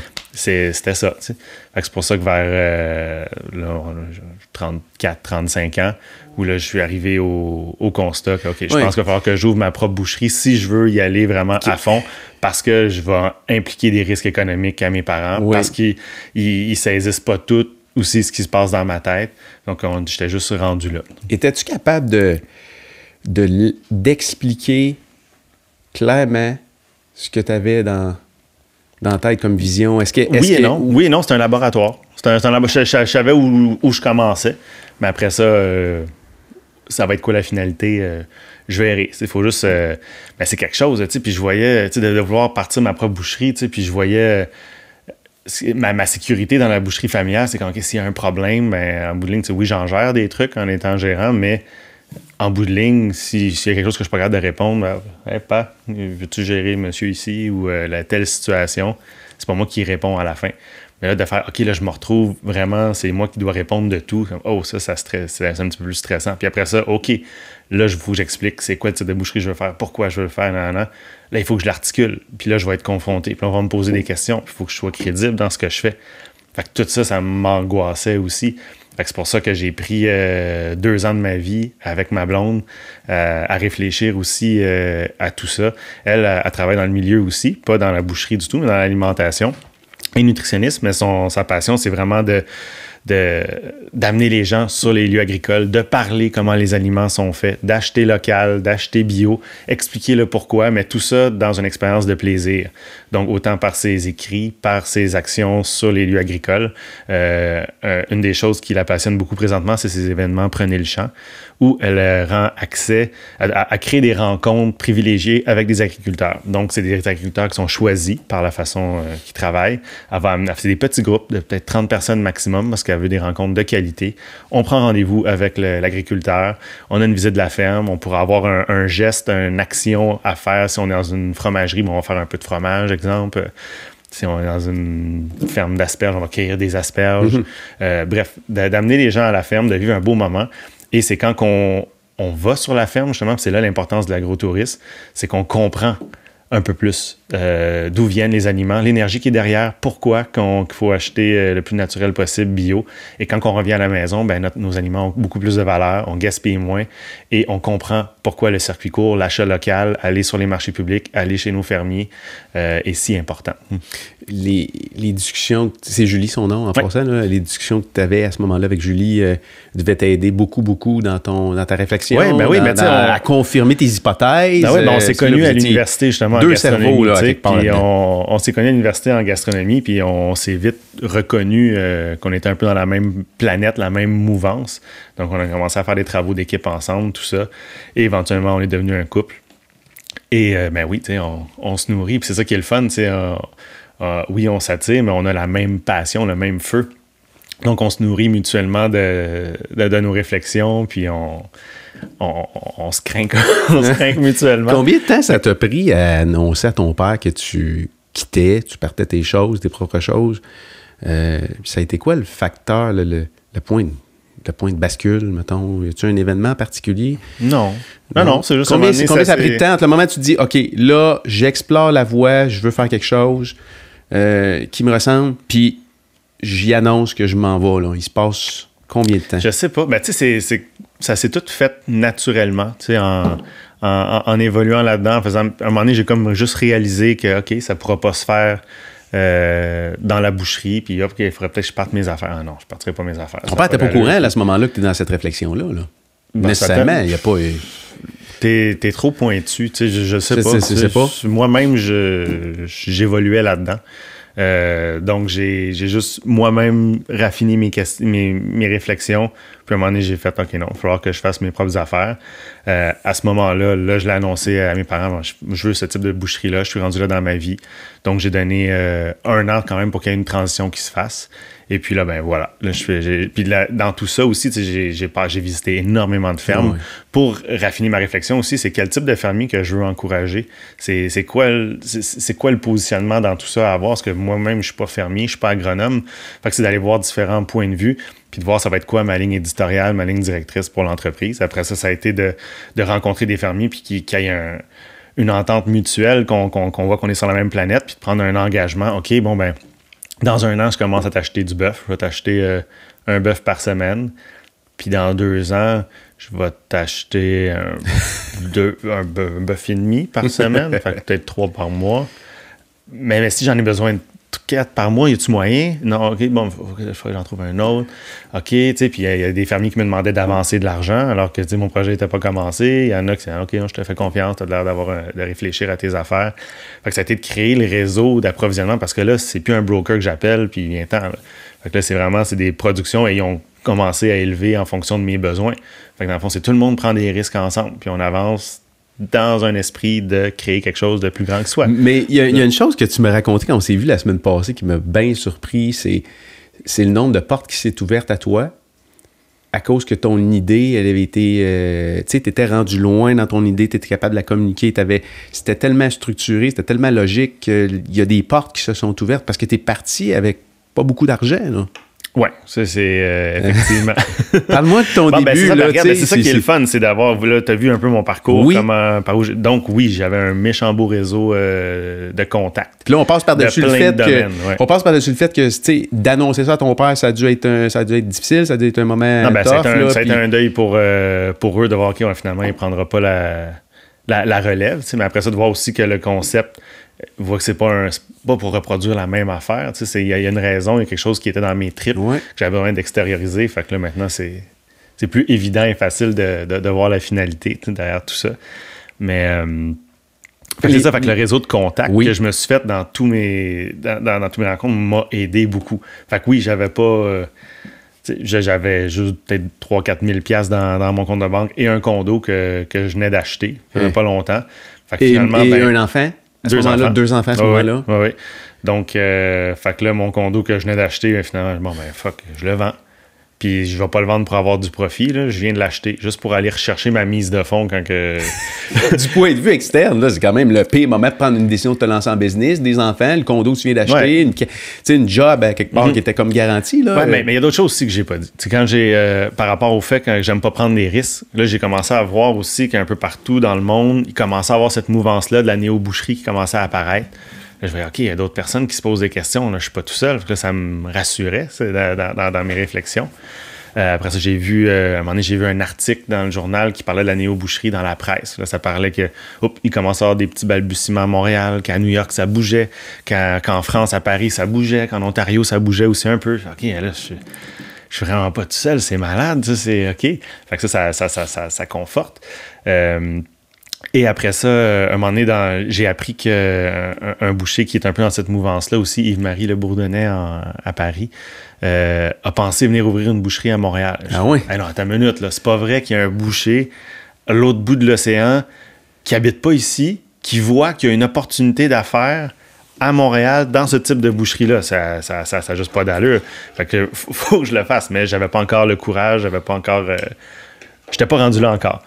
Et euh, après ça, j'ai vu une boucherie euh, qui s'appelle la boucherie Lawrence, qui est sur, euh, sur Saint-Laurent. eux, c'est, des restaurateurs qui ont ouvert une boucherie parce qu'ils voulaient avoir accès à une viande de meilleure qualité. Ils n'y arrivaient pas. Ils n'étaient pas bouchés. Ils ont dit, go, on le fait. Là, je suis allé visiter cette boucherie-là. Ça fait, wow! OK, il y a quelque chose en tabarnouche. Là, j'ai mangé un sandwich, puis j'avais les frissons d'un bras. Je voyais l'esthétisme qu'il y avait, c'était comme, yeah, tu sais, on travaille le, vrai produit, au diable le, look, puis euh, tu vas avoir un bon steak, nourri à l'herbe, du porc de pâturage. Là, ça a fait, OK, on est rendu là, il faut que je le fasse. Faut que je le fasse. Fait que c'est tout ça qui a fait aussi que quand je dis que j'aime pas trop prendre des risques. Fait que j'ai fait ça. Fait que oui, tu sais, j'avais des enfants. Oui, je viens de m'acheter un condo. C'était peut-être pas le bon moment, mais c'était là que ça se passait si tu as le goût de, de, mettre l'épaule à la roue, je vais pas attendre encore 10 ans. J'étais rendu à 34, 35 ans.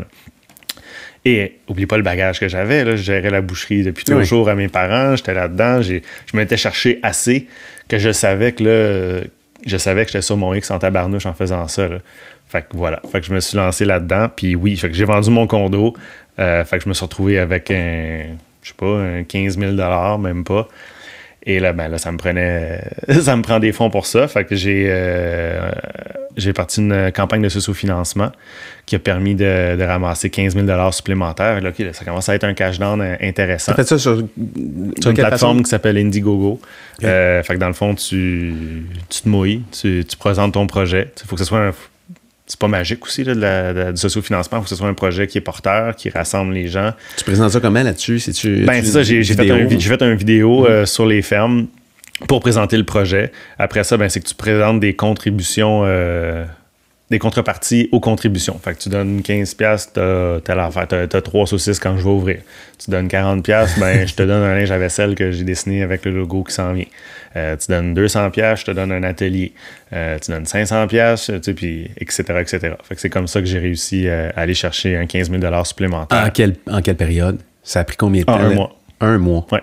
OK. Fait que ça, c'est le fun. Fait que ça, ça l'a permis aussi de faire parler du projet avant même que je sois ouvert. Ça l'a permis pour moi aussi de me conforter. OK, il y a Oui, puis de voir qu'il y a un intérêt. il y a un intérêt carrément. J'ai fait une étude de marché aussi, rédigé un plan d'affaires.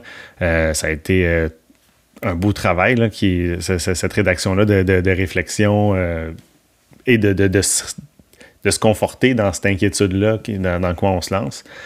Donc, après ça, d'aller voir les banques. Oui, comment c'est. Oui, tu, te souviens probablement de ton premier rendez-vous avec un banquier? Oui. Non, mais c'est ça, c'est qu'en même temps, tu sais pas la valeur de ton projet tant que tu le regardes pas dans, les, dans le regard de quelqu'un d'autre. Surtout du banquier. Oui.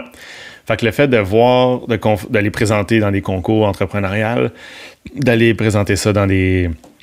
chez les créanciers, puis là, de voir qu'assez vite, ils te regardent, puis shit, c'est solide ton affaire c'est inquiète-toi pas, je sais pas combien on va te passer, mais tu vas l'avoir. Là.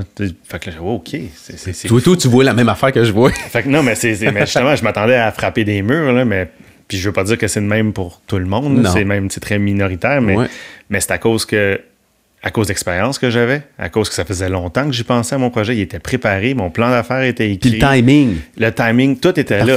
Tout était là. Fait que c'est pour ça que j'ai juste présenté ça, puis est-ce que. J'ai eu euh, en masse d'argent que j'avais besoin. Dans ce processus de, démarrage-là, je vais te montrer, j'étais allé trouver une coupe de photos sur ton Facebook. Entre autres, tu as gagné quelques prix au niveau, euh, au niveau entrepreneurial. Est-ce que ça s'est fait en parallèle? Est-ce que ces prix-là t'ont aidé à aller chercher du financement? Euh, comment ça s'est non, c'est ben, le, concours principal que, tu passes, c'est Aux Entreprendre. Euh, ça, ça m'a plus amené de la crédibilité entre les deux oreilles, euh, de voir que je n'étais pas imposteur, que, que, le projet avait de l'allure et compagnie. Donc, euh, oui, j'ai gagné des sous avec ça, mais le projet était déjà parti. Fait que ça m'a juste aidé à, avoir un meilleur cash flow, à être encore moins stressé avec euh, les opérations. C'est ça que ça m'a permis euh, davantage, ce concours-là. On voit une photo là-dessus. Là, c'est quoi? Oui, ça, c'est quand on a gagné au niveau national, euh, pas non, au niveau euh, régional, c'est-à-dire c'était Montréal. Fait que dans le fond, ce, volet, ce concours-là a trois volets. Il y a le volet local, régional et national, national étant au Québec au complet. Donc, quand tu, tu présentes au niveau local dans tes quartiers, moi, c'était Rosemont, euh, Villeray, peut-être Plateau, je ne me souviens plus trop. donc, quand tu gagnes une, première étape, tu t'en vas à la deuxième étape. Fait que dans le fond, c'est un concours de plan d'affaires. Tu présentes ton plan d'affaires, si t'es retenu, après ça, il faut que tu ailles pitcher devant un, jury. Donc, on va, puis plus tu avances dans, dans, la structure, plus le jury est vraiment spécialisé dans ce que tu fais et très connaissant aussi de, du, du, monde entrepreneurial. Ça, puis tu t'es retrouvé devant qui à pitcher comme ça? Euh, ça a monté jusqu'à ben, jusqu'au national. OK. Oui, jusqu'à l'autre bout. Après ça, je me souviens plus exactement c'était quoi leur. Euh, tu sais, il y avait le président de la Chambre des commerces, il y avait. C'était des, des, des, gens euh, d'un peu partout au Québec, mais vraiment. qui font bénévolement aussi. C'est un peu de. Ils font ça aussi pour, parce, pour aider ce concours-là aussi mais des gens, de, des spécialistes de marketing. Euh, c'est vraiment pas des deux de pique qui, étaient là. La, semaine passée, je te, je te, posais la question comment tu te préparais à ces rencontres-là. Puis euh, tu m'as donné la réponse d'un gars qui avait beaucoup, beaucoup de confiance, dans le sens où tu es resté toi-même, tu es allé parler de ton projet. Mm. Ben, quelque part, euh, tout ça, ça se bâtit, la confiance. Là. Plus tu as ah, lu, plus tu t'es exposé, plus tu écoutes ton feeling, plus tu valides tes ah hypothèses. Ah, oui. je veux dire, tu n'arrives pas à pitcher pas préparé. Puis ah, pour moi, la préparation, c'est vraiment une question de confiance, de confiance en soi. Là. Ah non, j'étais. Euh, ma blonde pourrait vous le dire à quel point euh, je chiais dans mes culottes. Là. J'étais pas, euh, j'étais pas le gars qui débordait de confiance du tout. Mais c'est justement, c'est de le confronter, c'est de le présenter, c'est de l'articuler qui, de plus en plus, de voir que les gens embarquent. Ben, tu sais, comme tu te pratiques, tu pratiques à faire ton discours, tu pratiques à savoir vers où tu t'en vas. Fait que c'est ça. Fait que oui, c'est pas un hasard, le, pitch. J'avais quand même, je m'étais fait une structure, savoir, OK, il faut que je parle de ça, il faut que je parle de ça, il faut que je parle de ça. Puis après ça, ben, ça déboule. Sauf que c'est tout mon projet, c'est tout. Fait que c'est juste de, le structurer parce que tu as juste 10 minutes, 15 minutes. T'es pas chanceux là-dedans. T'as eu la vision, tu t'es exposé, t'as as travaillé ton concept. Euh, sais on est une société qui va avoir un résultat, un succès mm-hmm. instantané. Mais quelque part, il faut que tu te prépares à ça. Ça arrive pas du jour au lendemain. Mm-hmm. C'est une, suite de circonstances. Euh, euh ça te surprenait, mais ça devait pas te surprendre non plus, à quelque euh, part. ben de, gagner ce concours-là, ça m'a plus surpris. Ça m'a fait extrêmement de bien entre mes deux oreilles. Mais c'est ça, au niveau national, c'est là que j'ai eu la. Au niveau régional, c'est-à-dire de Montréal, euh, quand ils m'ont nommé comme gagnant du premier prix, euh, je dois dire que je. et le gagnant est, tu sais, j'étais même pas nerveux. c'était impossible que ce soit moi. Là. Puis Pascal Le Boucher ah, Pourquoi? Parce que tu, comparais les projets avec les autres, finalement. Oui, oui, oui. C'est comme c'est. C'est ça, tu, tu réalises pas la valeur tant de ton projet. Puis il y avait aussi euh, une super de belle entreprise, euh, l'épicerie locaux, qui est dans, dans Villeray, qui commence à avoir différentes succursales. qui C'est des filles allumées, ils savent de quoi ils parlent. Euh, et ils étaient aussi sur le concours. Pour moi, c'était sûr c'était eux, qui allaient gagner. Là. Mais finalement, je pense que le, le créneau de la boucherie comme j'amenais était vraiment novateur par rapport à, tous les autres projets. C'est ce trophée-là, on voit, ouais, on voit ça. Ben, ça là, là, c'était à Montréal tantôt, et là maintenant, euh, on s'en va à Québec pour, euh, le national. Euh, pour, le national. Et, et, là, à ce moment-là, quand j'étais allé à Québec, je me disais, ah, je vais peut-être gagner. Il y a trois prix. Je, dis, je vais peut-être être troisième, quelque chose. Je commençais à, voir la valeur du projet que j'amenais. Ben, OK, le, troisième, le deuxième prix. Fait que moi, là, je suis pas là ce sera pas moi. Il y avait combien de projets qui étaient présentés à ce moment-là à Québec? Ah, Est-ce que tu sais à peu près? Non. Je ne veux pas dire n'importe quoi. Il y a des, milliers d'entreprises dans tout le concours. Non, mais clair. en finale, on devait peut-être être une dizaine. Je pense, oui, c'était un par région. Est-ce que tu étais seul là-bas? Est-ce que ta conjointe était là avec toi? Tes parents étaient-tu là euh, à ce moment-là? Non. je pense que quand même ma famille à Montréal, c'était diffusé sur Internet. Fait que c'est animé par Charles Lafortune le gars-là. Fait que je pense qu'il écoutait quand même. J'ai eu des, félicitations euh, quand je suis sorti de la salle. Fait que oui, il y avait du monde euh, qui écoutait ça sur Internet. mais sinon, c'est ma blonde qui était avec moi. Est-ce que la boucherie est ouverte à ce moment-là? Ouais. Ça, ça fait pas longtemps, là, non, non, non, non, ça, ça a, été, ça, ça a été intense parce que pour aller faire le pitch au final là-bas, une chance que c'était à Montréal, c'était en haut de la caisse de dépôt, c'était eh assez intimidant. Tu sais, j'ouvre ma première semaine, j'ouvre le samedi, puis genre le mercredi euh, qui suit, il faut que j'aille pitcher là. là j'ai le stress dans le tapis. Euh, faut que ça roule. Puis impensable que je sois pas sur le plancher. Là, c'est, c'est, moi qui réponds à tout. Là. C'est, ça n'a pas d'allure que je sois pas là, mais là, ça, j'ai, failli pas me présenter euh, là-bas parce que ça n'a pas d'allure. Je suis dans l'action. C'est, c'est bien beau le concours, je vais ouvrir de quoi, mais là, j'ai ouvert, fait que c'est peut-être plus mon rôle d'être là. là. Fait que là, fait Julie, c'est comme organisé, OK, je vais venir travailler, je vais venir faire de la caisse. Euh, euh, une autre sœur est venue euh, juste occuper la place, puis on va espérer qu'il n'y ait pas des commandes trop compliquées. Puis j'avais un boucher que je venais d'apprendre à connaître, puis OK, je m'absente trois heures, puis déjà, je me sentais hyper mal de de quitter l'entreprise que je venais d'ouvrir. Fait que là, je m'en vais là-bas, là, je monte le, le, building en verre, le gros ascenseur. Là, tu arrives en haut, puis là, tu vois Montréal en 360. Oh, c'est fucké. Puis là, tu, là il t'appelle pour faire le pitch. Puis là, le, jury était hyper relax. Hey, salut, ça va? Bon, assis-toi. Puis c'est ça. Euh, fais-nous ton pitch. Raconte-nous ce que tu fais. Là, moi, je il n'y avait pas de temps, avait pas non, non, ben non, non, ben là, c'était peut-être moins chronométré. Fait que là, mm-hmm. moi, j'ai. Honnêtement, j'étais tellement. Euh, gars, je viens, mais c'est ça. Fait, fait que j'étais tellement dans l'action, j'ai juste profité de ça. Pour, OK, j'ai une pause. Je suis pas besoin d'être en train de courir à la boucherie. Fait que je dis, bon, ben, c'est ça. Mon histoire, c'est ça. Mon projet est là. Puis je l'ai fait pour ça. Puis je m'en vais vers là. Puis. et là, on, te remet, on te remet ce prix-là. Ben, ouais. et, et comment ça. Comment les événements ont, ont suivi un moment-là. Euh, peut-être plus au point de vue médiatique, là, parce que, tu sais, je faisais le tour de où tu es apparu. Euh, je vais vous montrer une, couple d'autres photos aussi dans des shows de télé. Euh, il y a eu des articles qui ont été écrits sur toi dans, dans le Journal Montréal, dans le, Radio, on te voit à Radio Cannes. Comment ça a été récupéré, entre guillemets, ou ça a été quoi le fil des événements par la suite? Parce que c'est sûr que ça t'a aidé au niveau médiatique. Oui. Mais ben, je dirais, avant tout, c'est au-delà de, l'exposition médiatique, je ne sais pas à quel point ce, ce trophée-là a. Je suis pas, pas, sûr. C'est-tu la porte? C'est-tu la porte? Je pense non, je pense pas. Euh, puis la, plus belle affaire, puis je pense que c'est ça qui est cool avec ce concours-là, puis c'est bon pour tous les autres entrepreneurs, c'est que euh, ça te donne de la confiance en toi. Ça valide des choses. Euh, quand je suis. après avoir gagné le concours, tu sortais de là, puis il y avait quelques journalistes qui te posaient des questions. Euh, puis on m'a dit, c'est quand que tu as su que tu étais entrepreneur? Puis moi, j'ai spontanément répondu naïvement, je viens de l'apprendre. Maintenant. Je ne savais pas. pour moi, l'entrepreneuriat, c'était tu pars une business, tu veux faire de l'argent, gestion de ressources humaines, croissance et compagnie. Moi, c'est pas ça. puis Pascal, tu as quand même un, gros côté de toi qui est artiste aussi. Puis euh, on, souvent, on va penser que l'artiste est complètement mm-hmm. à l'entité. C'est à l'opposé de ce que peut être un entrepreneur. Là. Fait que c'est un peu comme la boucherie, je me le suis approprié avec ma personnalité. Je me suis donné ma propre interprétation de la boucherie. Mais c'est comme si l'entrepreneuriat, j'ai donné aussi ma propre interprétation, ou euh, c'est moi qui l'ai créé, mais c'est justement, c'est entreprendre quelque chose. C'est, moi, ça a été d'entreprendre qui j'étais, d'entreprendre le projet d'être heureux, entreprendre le projet de contribuer à quelque chose de plus grand que moi. Je reviens à ça. C'était ça. Puis après ça, oui, vient la ressource, des, la gestion de tout ça. Mais pour moi,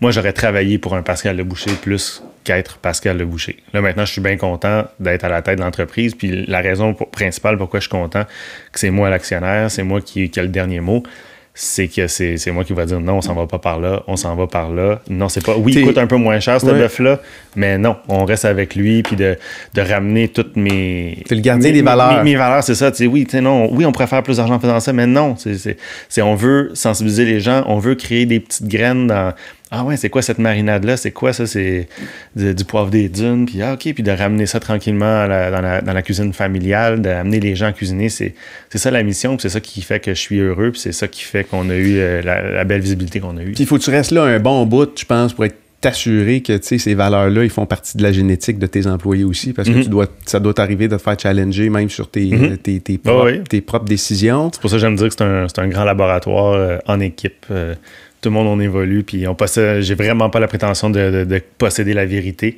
Euh, ce que je pense aujourd'hui, c'est pas ce que je vais penser demain. Euh, je suis juste intègre et sincère avec où j'en suis aujourd'hui. Ça, ça a été pris, euh, ça a été pris où? ça, c'était une émission à ma TV qui était justement pour promouvoir le, concours de, d'Ose entreprendre. j'étais là pour parler du concours. Fait que ton nom circule actuellement comme comme un boucher, euh, un boucher rebelle ou un boucher innovant ou un boucher atypique, là, est-ce qu'on t'appelle souvent pour des articles, pour des. Euh, ouais, ben oui, c'est drôle quand même qu'en si peu de temps, euh, on est devenu une référence dans, dans ce milieu-là. Puis tant mieux, si je peux donner une autre voix, une autre façon de voir les choses. Mais c'est. Euh, oui, ça, ça, ça m'a surpris en si peu de temps que ça soit arrivé comme ça. Même dans les universités, alors ça, c'est une image qui a été prise dans, dans une université. je pense qu'on te voit avec ta, avec ta conjointe. Avec Julie, ouais, on avait été ensemble faire une présentation à l'Université Concordia sur, euh, sur l'importance de, de, de, connaître nos aliments. Comment sont les, les jeunes, comment est la prochaine génération par rapport à ah. cette génération-là, par rapport à une approche comme celle que tu es en. très réceptive. Puis en même temps, je l'aime j'ai la misère à qualifier ma, ma clientèle, tu sais, il y en a d'un peu partout, tu sais, mais je peux dire que les jeunes, de plus en plus, tu sais, déjà à l'école, on parle de trucs comme ça. Fait que oui, la, génération Ils sont très informés, hein? oui. Fait que oui, non, moi je suis quand même la, prochaine génération, attachez votre truc.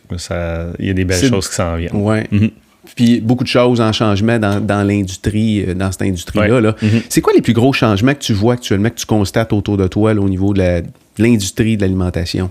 Ben, c'est que même l'industrie essaie de, de s'accaparer ces mots-clés-là de pâturage, de. Bio. Euh, oui, tout ça, tu sais. Fait quand les gros commencent à, s'intéresser à ces petits, euh, aux petites initiatives marginales, ben, c'est signe que on est dans la bonne direction. C'est clair. Mais tu, les vois où, les plus grands changements actuellement? Est-ce qu'il y a un secteur en particulier? Là, on, en, on entend parler de fermes qui louent des espaces pour faire pousser des aliments sur des, euh, sur des toits, je ne sais pas trop, là, mm-hmm. des, des, toits d'usine. Est-ce que c'est généralisé dans, cette, dans la chaîne ben, d'alimentation? Pas, encore, pas encore mais on, on, fait des pas vers ça, mais non, ça demeure quand même qu'au-dessus de 80% des achats alimentaires se font dans les supermarchés. Et puis c'est puis là-dessus, j'inclus pas euh, les Walmart qui, qui sont pas supposés nécessairement vendre de la, nourriture, mais si on inclut aussi les méga surfaces, ben là, on est dans peut-être dans le 90% du système alimentaire qui est distribué dans les, grandes surfaces. Fait que c'est, ça demeure que l'agriculture, l'alimentation de proximité, elle demeure extrêmement marginale encore. Même des fois, j'essaie de pas trop m'emporter parce que je suis venu par voir, ouais, il y a plein de monde qui viennent chez nous, puis OK, je suis appelé pour parler du projet, puis non, non, non, OK, il y a de quoi. Puis pourquoi les changements se Mais ça demeure, ça demeure quand même que c'est marginal, même si moi je baigne dans cette petite piscine-là. Mais c'est quand même une piscine, c'est cool, c'est gros mais la piscine est quand même petite sur la planète. C'est clair. Les, comment réagit l'industrie? Comment a réagi l'industrie? Comment réagit l'industrie? Ou euh, est-ce qu'elle réagit ou elle réagit pas? De oui. Il se passe quoi là, par rapport à ce que tu as, mis en place? oui, tranquillement. Il se passe des, trucs, genre, euh, ça peut être. Euh, si on regarde IGA, qui est allé chercher des porte-paroles comme Christian Bégin, Distasio, c'est qu'ils vont amener un peu le discours alimentaire ailleurs. Fait qu'on voit qu'il y a une tendance vers ça. Fait que là, maintenant, il faut juste euh, continuer à travailler là-dessus pour démocratiser, euh, mieux distribuer euh, ce type de, produits alimentaires-là. Puis c'est là le nerf de la guerre, la distribution. Tu sais, comment tu fais pour rendre accessible des paniers bio de, de légumes dans les régions? à Montréal, OK, c'est c'est beaucoup plus simple, il y a des points de chute et compagnie, mais comment, tu fais pour le distribuer? Puis après ça, ben là, un réseau de distribution, c'est cher en maudit, c'est gros. Fait que là, ça prend vraiment des, mécènes là-dedans qui le font parce qu'ils veulent contribuer à quelque chose, qu'ils veulent euh, faciliter ce type de distribution-là, mais moi-même, c'est pas mon réseau d'expertise. Mais une photo de même, là, mm-hmm. Pascal, je veux dire, il y en a des endroits de même en région, là. Oui. Ça existe, là. Mm-hmm. Je veux dire, quelqu'un ah qui habite, euh, tu sais, moi, je viens de Sainte-Agnès-de-Bellecombe, là, mais je vais consommer mon, je, consommais mon viande, euh, ma viande ou euh, tous les aliments dans le système traditionnel. La mhm. viande euh, de cette région-là n'était pas vraiment ouais, remontée. Là. Mhm. Mais il y en a des endroits comme ça. Là, je veux dire, ça existe. Là. oui, non, mais il faut, faut, faut, se donner le trouble aussi, c'est de faire nos propres recherches, puis après ça, de tranquillement soi-même, de OK, je peux peut-être aller avoir accès à un panier de légumes ou connaître un fermier qui est pas trop loin. ici, on est sur la rive nord, mais OK, à Mirabel, à la chute, qu'est-ce qu'il y a d'intéressant? D'aller chercher, d'aller te déplacer. Mais c'est du trouble, non? Ben oui. Tu sais, euh, ben parfait. Qu'on continue à faire ce que vous faites puis checker le mur arrivé. oui, puis c'est là où, euh, c'est là où euh, tu sais, beaucoup de gens qui parlent dans la société, tu sais, ah, moi, je, je recycle, puis moi, je fais attention, puis ils ont, des, ils ont des discours souvent écolos. Mais quand tu te mets à regarder leurs habitudes de vie. Ouais, ouais, c'est pas Ouais, mais là, tu sais, il faut, faut c'est bien trop loin ou c'est un trop gros effort? Ben c'est ça, mais après ça, il faut la distribuer. C'est pas juste. Euh, il faut qu'il y ait des initiatives gouvernementales euh, ou du niveau euh, social au point de vue de nous-mêmes. Il faut qu'il y ait des réseaux de distribution qui se créent. Il faut, que, faut que le collectif se réveille et, exige une distribution de ces denrées-là. il y a ça aussi. Il faut pas juste regarder notre nombril. Puis faut, on est trop dans notre quotidien, dans le OK, on va travailler, métro, boulot, dodo. Euh, fait que c'est ça, c'est qu'aussi, il faut qu'il y ait des initiatives plus, plus hautes quand je parle collectif, quand je parle de gouvernemental, pour distribuer ces denrées-là. Ça ressemble à quoi aller visiter un, un local, quelqu'un qui est local, puis qui fait, euh, qui fait de l'élevage de, je sais pas, de l'élevage de moutons, je sais pas trop quoi. Là. Ouais, ça, c'est, tu te pointes. Non, mais qu'est-ce que tu, qu'est-ce que tu, qu'est-ce que tu regardes quand tu es à la recherche d'un nouveau fournisseur? Ah, ben- Parce que tu le fais encore, là. Tu veux dire, Oui, tu- oui, ben c'est, ben là, l'affaire, c'est que là, je commence à avoir un beau réseau de distribution. Ouais. Là, c'est ça qui me brise un peu le cœur de voir des fois des fermiers qui m'approchent, qui sont super cool, qui veulent m'offrir des porcs, des bœufs et compagnie. Puis, ben, j'ai déjà mon, je suis déjà approvisionné présentement, puis c'est des, fermiers qui ont pris des risques avec moi au départ, qui ont grandi avec moi. Fait que c'est normal qu'il y ait aussi une partie de, de la croissance de Pascal Le Boucher aujourd'hui. C'est une façon de dire merci d'avoir été là dès le début. Euh, donc, mais c'est moi ce que je recherche, euh, ben, je dirais avant tout, c'est le contact humain, c'est de voir que je suis, à- je suis capable d'aller prendre une bière avec mon avec l'agriculteur, ça devient mon ami, ça fait qu'on travaille ensemble sur un projet commun, on travaille à nourrir les gens différemment, puis, de- puis on se questionne, ok, c'est correct, qu'est-ce qu'on fait, on pourrait-tu aller plus vers là, puis nanana, puis c'est ça. Puis moi, je, je veux grandir avec le monde autour de moi. Parce que ça ressemble carrément à ça, là. Ouais, exact. Ça, ça, ça en est un. C'est ce qui est, qui est super intéressant. Tu vois, là, il- c'est- là c'est un champ. c'est un- lui, c'est Ludovic. C'est un producteur maraîcher à la base. Il fait des légumes bio. Puis il a une super de belle terre. C'est un paradis chez lui. Fait que, euh, tu vois, ben là, il y a, il y a- il y a- il y a une terre un peu à gauche qui, est, euh, qui a l'air en jachère, qui, qui est en train de se reposer. Mais tu vois, les cochons ont vraiment leur sens dans cette, dans cette ferme-là. Parce que lui, euh, Ludovic, était un peu découragé de voir à quel point il, était, il fait des, des légumes bio. Euh, parce que les gens sont justement veulent manger bio, veulent encourager une agriculture de proximité. Mais lui, pour produire ses légumes, il dépend du fumier des poules pondeuses industrielles. Fait que là, ça n'a pas d'allure. Moi, j'ai une clientèle qui veulent justement pas encourager ce système-là industriel-là. Mais moi, je suis obligé. Si, si j'ai pas leur fumier, ben, je suis pas capable de faire mes légumes bio. Il y a, il y a un non-sens. Il faut que je sois capable moi-même de fertiliser mes sols. Fait que ça n'a pas d'allure que j'avais pas d'animaux sur ma ferme. Fait que de là, l'idée des cochons sont, arrivés. Et là, présentement, sur des années, il fait des tests. Puis là, il regarde comment il peut vraiment intégrer en permanence euh, la production porcine dans ses légumes. Mais lui, à la base, il est vraiment un, fermier de, de- de légumes maraîchers. Donc, euh, tu vois, il y a des petits fils, il y a des fils électriques. Fait que là, ils vont être là pendant quelques jours. Mais ils sont à l'extérieur. Ils sont Oh, ouais, sont pas à l'extérieur. Ils sont pas empilés à l'intérieur. non, non, jamais non, voir tout. Ils vont fouiner, ils vont, vont reproduire leur comportement naturel, vont aller se rouler dans la boîte pour se protéger du soleil. Fait que là, ils vont. mais là, ça, ça, ça, dé- ça déménage aussi, là, des cochons. Fait que là, tu vois, c'est arrivé à une terre comme ça, ça prend peut-être une semaine. Là, ils ont ramassé toute l'herbe, ils ont fouiné, tout remis le sol à l'envers. Après ça, il va déplacer les clôtures. Puis hop, là, il s'en va où que le, gazon est encore haut et compagnie. Fait que là, il va faire ça sur une parcelle pendant toute une année. Et l'année d'après, ben là, il va peut-être mettre un, un engrais vert, un autre type de fertilisant naturel. Puis l'année d'après, ben, envoyer les patates. Puis sur un système de 6, 8, 10 ans, ben, à un moment donné, les cochons reviennent où ils étaient, là, 8, 10 ans. Et, euh, et c'est ça. C'est- pour moi, de- une production euh, animale, c'est là qu'elle prend tout son sens. Et ils ont l'air heureux, ces cochons-là. Ouais, ben c'est ça. Ben, on peut pas présumer de, non, mais on de leur bonheur, non, mais, on c'est, peut. c'est la façon naturelle d'un cochon de vivre. Mm-hmm. Alors, tu sais, de manger une, une viande qui était, entre guillemets, heureuse toute sa vie, je suis convaincu que c'est, sûr que pour notre corps, ça a un impact qui, qui est significatif que de, de manger une viande qui a été stressée puis qui fait aucun sens. Quand tu te mets à regarder, euh, tu sais, des reportages, il y en a plein là, sur Netflix, sur le web, sur de la, de la production de masse de, de porc, de bœuf, de poulet, ça n'a aucun sens. De, de- pour moi, là, je te parle pour moi. Ouais. là. Euh, puis je suis pas en train de preacher, ça n'a juste aucun sens de consommer de cette façon-là. Euh, puis c'est pas ce qu'on voit là. Euh, puis ça se reflète, je pense, un peu partout euh, dans ta business. Quand je regarde des, photos que sur, euh, en tout cas, sur ta page euh, Facebook, euh, il y a comme un esprit familial autour de ta business, je me trompe-tu? Ah oui, ben de convivial. Convivial, c'est chaleureux, tu rentres là, tu te sens, tu te sens chez vrai. vous. C'est vrai. C'est ben, euh, vrai. C'est- plus, tu rentres puis c'est vrai, c'est Oui. authentique, c'est ça que je veux dire. C'est euh, totalement, puis c'est- hyper important pour moi. Tu le travail, on est là 40 heures et plus par semaine. On finit par voir plus no- notre équipe de travail que no- notre famille, que notre couple, que nos enfants. Fait que c'est important de créer un environnement de travail sain, un environnement de travail qui, est- qui est vrai où les gens, justement, sentent qu'ils travaillent pas pour. euh, qui, travaillent pour quelque chose de cool. Tu sais, la majorité des, bouchers qui travaillent pour moi euh, dans, les premiers jours, ils finissent tous par me dire Waouh, je savais pas que ça existait encore un boucher honnête comme ça, tu sais, qu'il n'y a pas de passe-passe. Ah ouais, moi, je perds un peu le fil aussi de ce qui se passe. Ben ouais. T'es resté toi-même là-dedans. Là. Ah oui, exactement. Tu sais, puis euh, t'as as des bouchers honnêtes, t'as des bouchers malhonnêtes. Faut pas tous les mettre dans le même panier, là, mais c'est ça. C'est puis là, quand les employés se sentent bien, puis ils sentent qu'ils travaillent pour de vrai, qui, selon leurs valeurs aussi, ben là, la machine est partie. Comment cool c'est une photo de même? C'est incroyable. Je veux dire, c'est pas l'image que je te décrivais tantôt au mm-hmm. début du au début de l'émission sur, euh, tu sais, une salle de. Je sais pas, une salle de découpe, je sais pas, comment on appelle ça. Là. Ben, Mais là, c'est épuré, c'est zen, c'est mhm. vraiment cool comme endroit de travail. Oui, ben c'est ça. Puis donc, on est très transparent sur la traçabilité, comme je disais. quand tu achètes ton paquet de viande hachée, tu sais, il vient de quelle ferme, comment ça a été élevé et compagnie. Pour moi, c'est important. Il y a plein de documentation.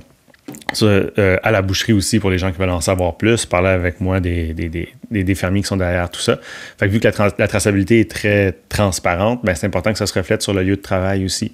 Donc, quand on rentre dans la boucherie, oui, c'est épuré, c'est grand, les plafonds sont hauts. On a juste un petit comptoir de viande qui offre qu'est-ce qu'on a présentement disponible. Euh, et l'atelier de découpe, ben, est là. Tout est à air ouverte. La seule chose qu'on voit pas dans la boucherie, c'est euh, la plonge en arrière parce que je rien d'excitant de voir une pile de vaisselle sale. Mais sinon, tout est à air ouverte. Fait que oui, pour moi, c'est important que les gens voient quand on reçoit les cochons, ben oui, les têtes de porc sont là, puis tout ça. Puis, Mais même pour les employés, même pour eux, là, ça, doit être valorisant de, de, de, de, permettre aux gens d'avoir les yeux sur leur travail aussi. Là. Ah oui, euh, ah oui c'est de ça doit être cool de travailler à un, métier artisanal qui se perd. C'est un savoir-faire. Euh, il y a, euh, puis je trouvais cool aussi cette photo-là. Là. Je sais pas si c'est ton, ton, équipe. Oui, c'est mon équipe. On se faisait un meeting pour préparer Noël il y a deux ans. Beaucoup de produits du terroir hein, chez vous. Oui, ben c'est. Pour nous, on est une boucherie. Fait que c'est vraiment la viande qui est euh, mise de l'avant. On fait un peu de plat cuisiné, mais tout ça dans une optique de valoriser les pièces qu'on a. Je, on cuisine pas pour cuisiner. On a trop d'os, mais on fait des fonds, on fait des sauces. On a trop de gras, on fait, on fait des fritures. Euh, on, on, valorise ce qu'on a. C'est pour ça que la cuisine a un sens, mais on ne sera jamais un restaurant, on ne sera pas un traiteur. Mais vous faites quand même. Oui, oui. Ben, c'est exemple, on a de la viande hachée à passer, c'est le temps des légumes. Ben oui, c'est des pièces prêtes à cuire, des courges farcies, c'est. tellement bon. Et là, tantôt, je suis tombé sur. Euh, je vais faire une parenthèse, là. Euh, ça, c'est le, le, Wagyu. C'est, alors, c'est un, un, un une espèce de bœuf? Oui, ben c'est une race. Ben c'est cette euh, race-là pur sang qui va être utilisée pour faire le bœuf Kobe au Japon, hmm. qui, est, euh, qui est massé au saké et compagnie. Tout un, rituel derrière cette production de euh, animal-là pour faire un bœuf qui est hyper gras, très persillé. Donc, puis au Québec, ben, comment, il, y a quelques fermes qui font du wagyu, du pur sang ou du croisé. Et, et le wagyu, à la base, il doit, pour avoir ah, augmenter le, persillage, le taux de gras, mais il doit manger quand même beaucoup de céréales. Donc, euh, à la base, euh, j'étais pas supposé euh, vendre du bœuf wagyu à la boucherie. mais finalement, j'ai rencontré Fredo, un gars super cool qui va donner un petit peu de grain, mais ça va être à l'échelle d'à une dizaine de 10% Il va donner du chanvre biologique et du maïs biologique qu'il hmm. produit aussi parce que c'est un producteur de céréales bio. Donc, euh, pour à, la fin de, vers la fin de la, en, fini, en période de finition qu'on dit, euh, il va donner un peu de grain euh, au bœuf. Mais sinon, c'est jusqu'à la finition, on va être au pâturage et vers la fin, là, il rentre en parcours libre. Dans, une espèce de grange ouverte. Et là, il va manger aussi un peu de grain pour augmenter un petit peu le persillage. Fait à cause de lui, j'ai finalement du bœuf wagyu. C'est pas un pur sang, c'est un croisé avec un Angus. Mais ça fait un produit qui va être, euh, oui, super savoureux, euh, qui a de la personnalité, une couche de gras. Pour les amateurs de gras, c'est, bien. Hier, euh, on s'en est parlé avant, le show. Hier soir, j'ai reçu un appel de, de, Seb. Il était avec JF, il avait des amis à la maison. Puis là, il me racontait qu'il s'était commandé deux belles pièces de viande qui étaient en fait du, du bœuf Wagyu, ouais. Wagyu de chez vous à Montréal. Seb habite à Laval.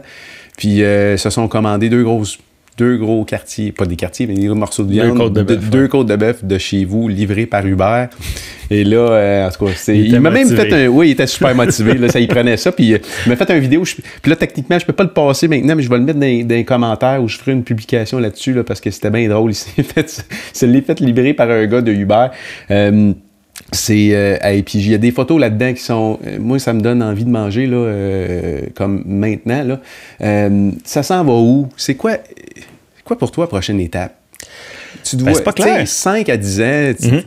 ben, c'est pas clair puis ça m'inquiète pas du tout c'est déjà on aurait fait l'entrevue il y a exactement un an, puis tu me dirais, tu vas être tout l'année prochaine, ben, je continue à évoluer là-dedans. Tu es dans ta passion, c'est dans ton exactement le même chemin que j'ai avant d'avoir fait, OK, go, je fais ça. Je continue, je sais, ça va aller où je veux. Où, où ça va devoir aller, c'est ça qui est. Je suis pas pressé.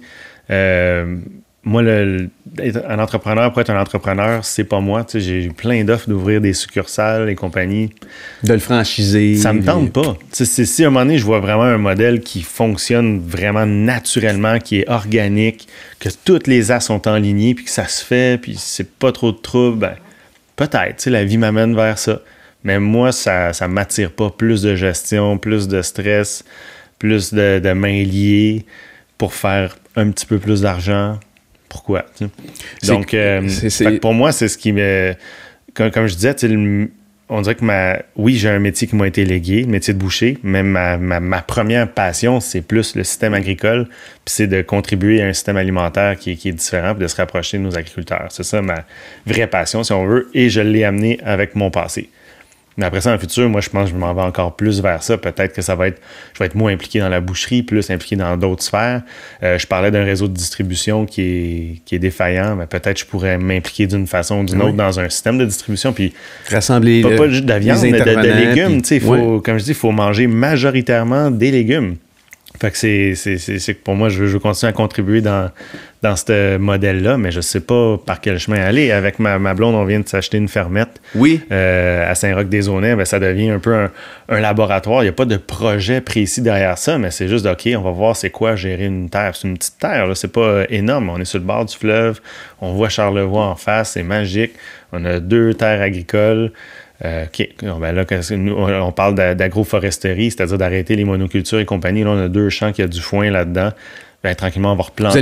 on, va redonner la, place à la nature dans ces mhm. champs-là, de ramener des forêts, de ramener des arbres qui vont couper le vent parce que présentement, il y a beaucoup trop de vent. Euh, on ramasse de la neige comme ça, pas d'allure euh, sur, la maison mais c'est de peut-être restaurer tranquillement les bâtiments qui sont là, de, de ramener, euh, oui, des arbres fruitiers euh, qui, sur, sur, la terre, peut-être ramener à un moment donné des poules qui vont fertiliser ça, des animaux un jour, j'ai aucune idée.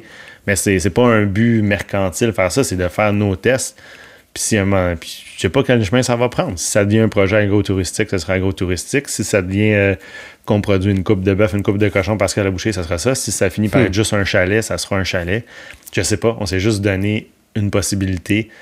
On sait que ça va aller où on veut que ça aille, mais pour l'instant, pas moyen de savoir, euh, pas moyen de savoir la finalité. On ne sait pas qui on va être comme personne dans 5 ans. Il est pas à côté. Euh, c'est combien de kilomètres? C'est 3 heures et demie d'auto. Puis vous y allez, ça, je t'ai impressionné, vous y allez à tous les semaines.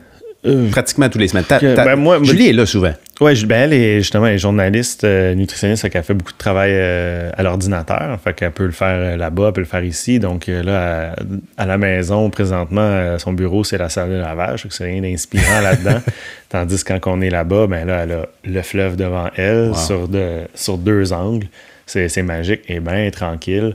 Fait que oui, elle passe plus de temps là-bas, mais nous, on a juste une voiture, puis c'est hors de, hors de question qu'on en ait deux. Fait qu'elle va en transport en commun, elle prend l'autobus. Après ça, c'est des, des, voisins qui vont l'amener pour faire le bout de la route. Elle appelle les voisins. Oh, oui, c'est ça. Ou il y a une amie qui s'en va par là. Bon, ben, hey, peux-tu, je peux t'embarquer avec toi? Puis c'est juste, c'est de, de fonctionner, euh, de se débrouiller, dans le fond. Puis l'été, elle va peut-être se prendre un vélo, un petit scooter qu'elle va laisser là-bas. Euh, on s'arrange. C'est, Pascal, c'est, très rafraîchissant d'avoir des, d'avoir euh, la chance de parler avec un entrepreneur comme toi, parce que je te considère comme un entrepreneur. Tu es un artiste, tu es un entrepreneur, tu es aussi un entrepreneur. Je te pose la question, tu es quoi plus entre les deux? Tu es un artiste, tu es un entrepreneur? Tu dirais quoi? Parce que je sais pas, je te laisse répondre. Ben, je, je, me considère pas. Tu veux pas te mettre dans une boîte, hein? Non, mais, mais, c'est pas que je veux pas me mettre dans une boîte, j'ai la misère à me définir moi-même. mais euh, je, je me vois pas tant artiste, malgré tout. Là. Fait que je suis pas. Euh, mais tu as quand même créé. Tu sais, je veux dire, tu regardes, tu regardes ton entreprise aujourd'hui, tu l'as quand même créé de tes mains. C'est ta ben, création. c'est ça qu'il faut dans le fond. Il faut juste qu'à un moment donné, quelqu'un mette ses couilles sur la table puis qu'il fasse le move. Le, le, fait de faire ça, d'avoir une vitrine, c'est. Je m'amuse à donner une image, genre que j'ai mis le faisceau de Batman dans le ciel. Oui. Fait que là, maintenant, on sait il est où Batman, puis ça a créé du monde qui s'en vont vers ça. Fait que moi, dans le fond, j'ai eu j'ai accès à avoir une vitrine. C'est juste moi je mets mon drapeau. Hey, je suis là. il y a plein de monde qui pourrait mettre le drapeau. Hey, je suis là. Mais ça prend du monde qui fasse Hey, je suis là pour que. OK, il y a une lumière là-bas, on s'en va par là, puis là, OK. Là, maintenant, on est tous ensemble. OK, c'est quoi qu'on fait? ça prenait juste quelqu'un pour rassembler, mais après ça, j'ai l'air d'être le gars novateur, créateur et non, non. c'est un jeu d'équipe. Puis je, puis je parle, puis on parle de. Mais dans le fond, c'est. À la limite, c'est comme si les gens réalisent pas que, ouais, c'est moi qui le front, là. Mais dans le fond, les, les vrais qui sont en avant, c'est ceux qui sont derrière moi. Parce que moi, je suis juste celui qui a fait qu'elle le drapeau. Mais tous ceux qui sont derrière, qui continuent à, nourrir le projet, dans le fond, c'est eux qui sont créatifs. C'est clair. Je disais que c'était rafraîchissant parce que euh, on va pas rencontrer souvent des entrepreneurs qui sont qui sont euh, qui, peuvent se permettre d'être dans le, le le, pas le court terme, mais vivre au jour le jour. C'est comme si cette mentalité-là de vivre au jour le jour allait pas avec l'entrepreneuriat, où il faut que tu sois constamment dans le futur, il faut que tu pousses constamment des chiffres, il faut que tu grossisses tes parts de marché constamment. C'est comme rafraîchissant d'avoir, en tout cas, de parler à un.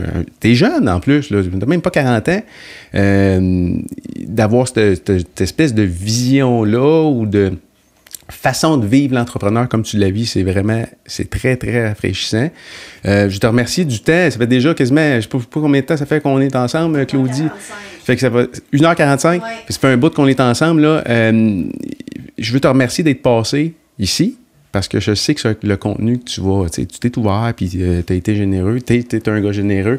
Je sais que tu es super occupé. La seule, je pense que la seule journée où tu travailles pas à quelque part, c'est le lundi puis le mardi. Euh, non, ben, ben, le lundi, on est fermé. C'est une des raisons, c'est pas une raison économique, c'est une raison pour qu'on puisse. Euh, que moi, peu importe les, une merde qui peut arriver à la boucherie, je sais que j'ai une journée pour faire ma paperasse ou pour souffler un peu si je dois travailler tous les jours.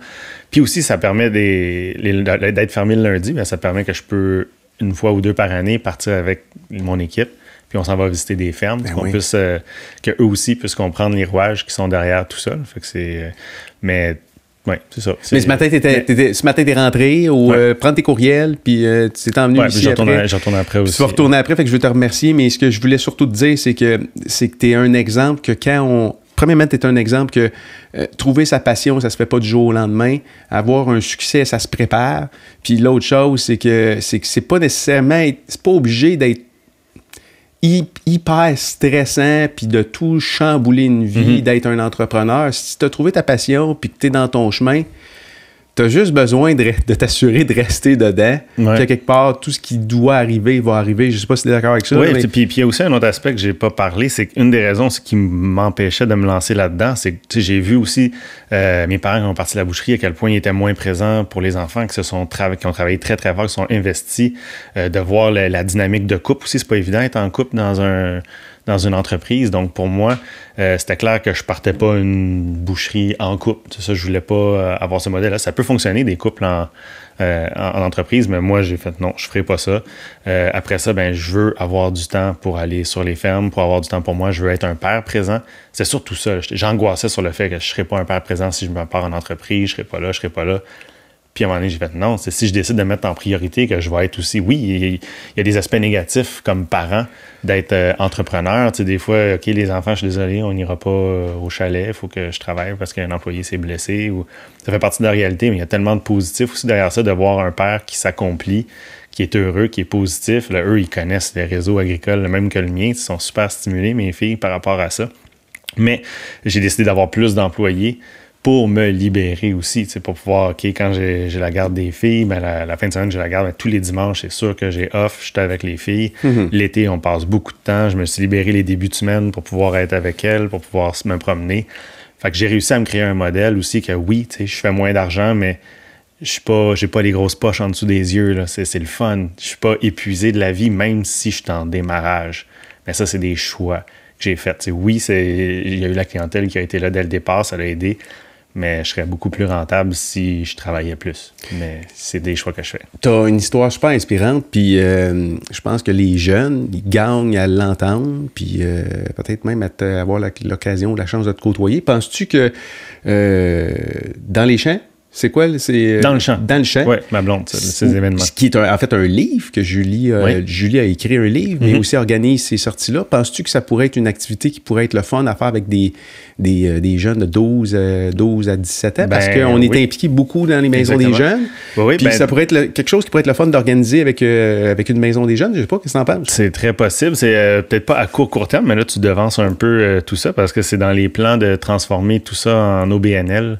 Donc, et, une des vocations de Prenez Champ pourrait être justement euh, d'amasser des fonds pour pouvoir amener des jeunes euh, dans les lieux agricoles pour comprendre le système alimentaire, comment que ça pousse des ben tomates, comment que ça pousse. Fait que oui, euh, c'est vrai que tu en parles parce qu'on s'en va vers ça. Bon, mais si tu veux roder, ton, euh, roder cette idée-là, on trouvera nous autres de notre côté des jeunes, puis on occupera peut-être Julie là, cet été une journée ou deux ensemble.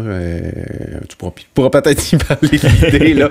hey, ça a été le fun de te voir, Pascal, aujourd'hui. Merci, merci d'être déplacé. merci tout le monde. Merci Claudie à la régie. Euh, puis euh, euh, merci à Sébastien qui nous a mis en contact. Puis ça a été, ça a été super le fun de te voir aujourd'hui, Pascal. Merci à toi. On va se revoir bientôt. Cool. Merci.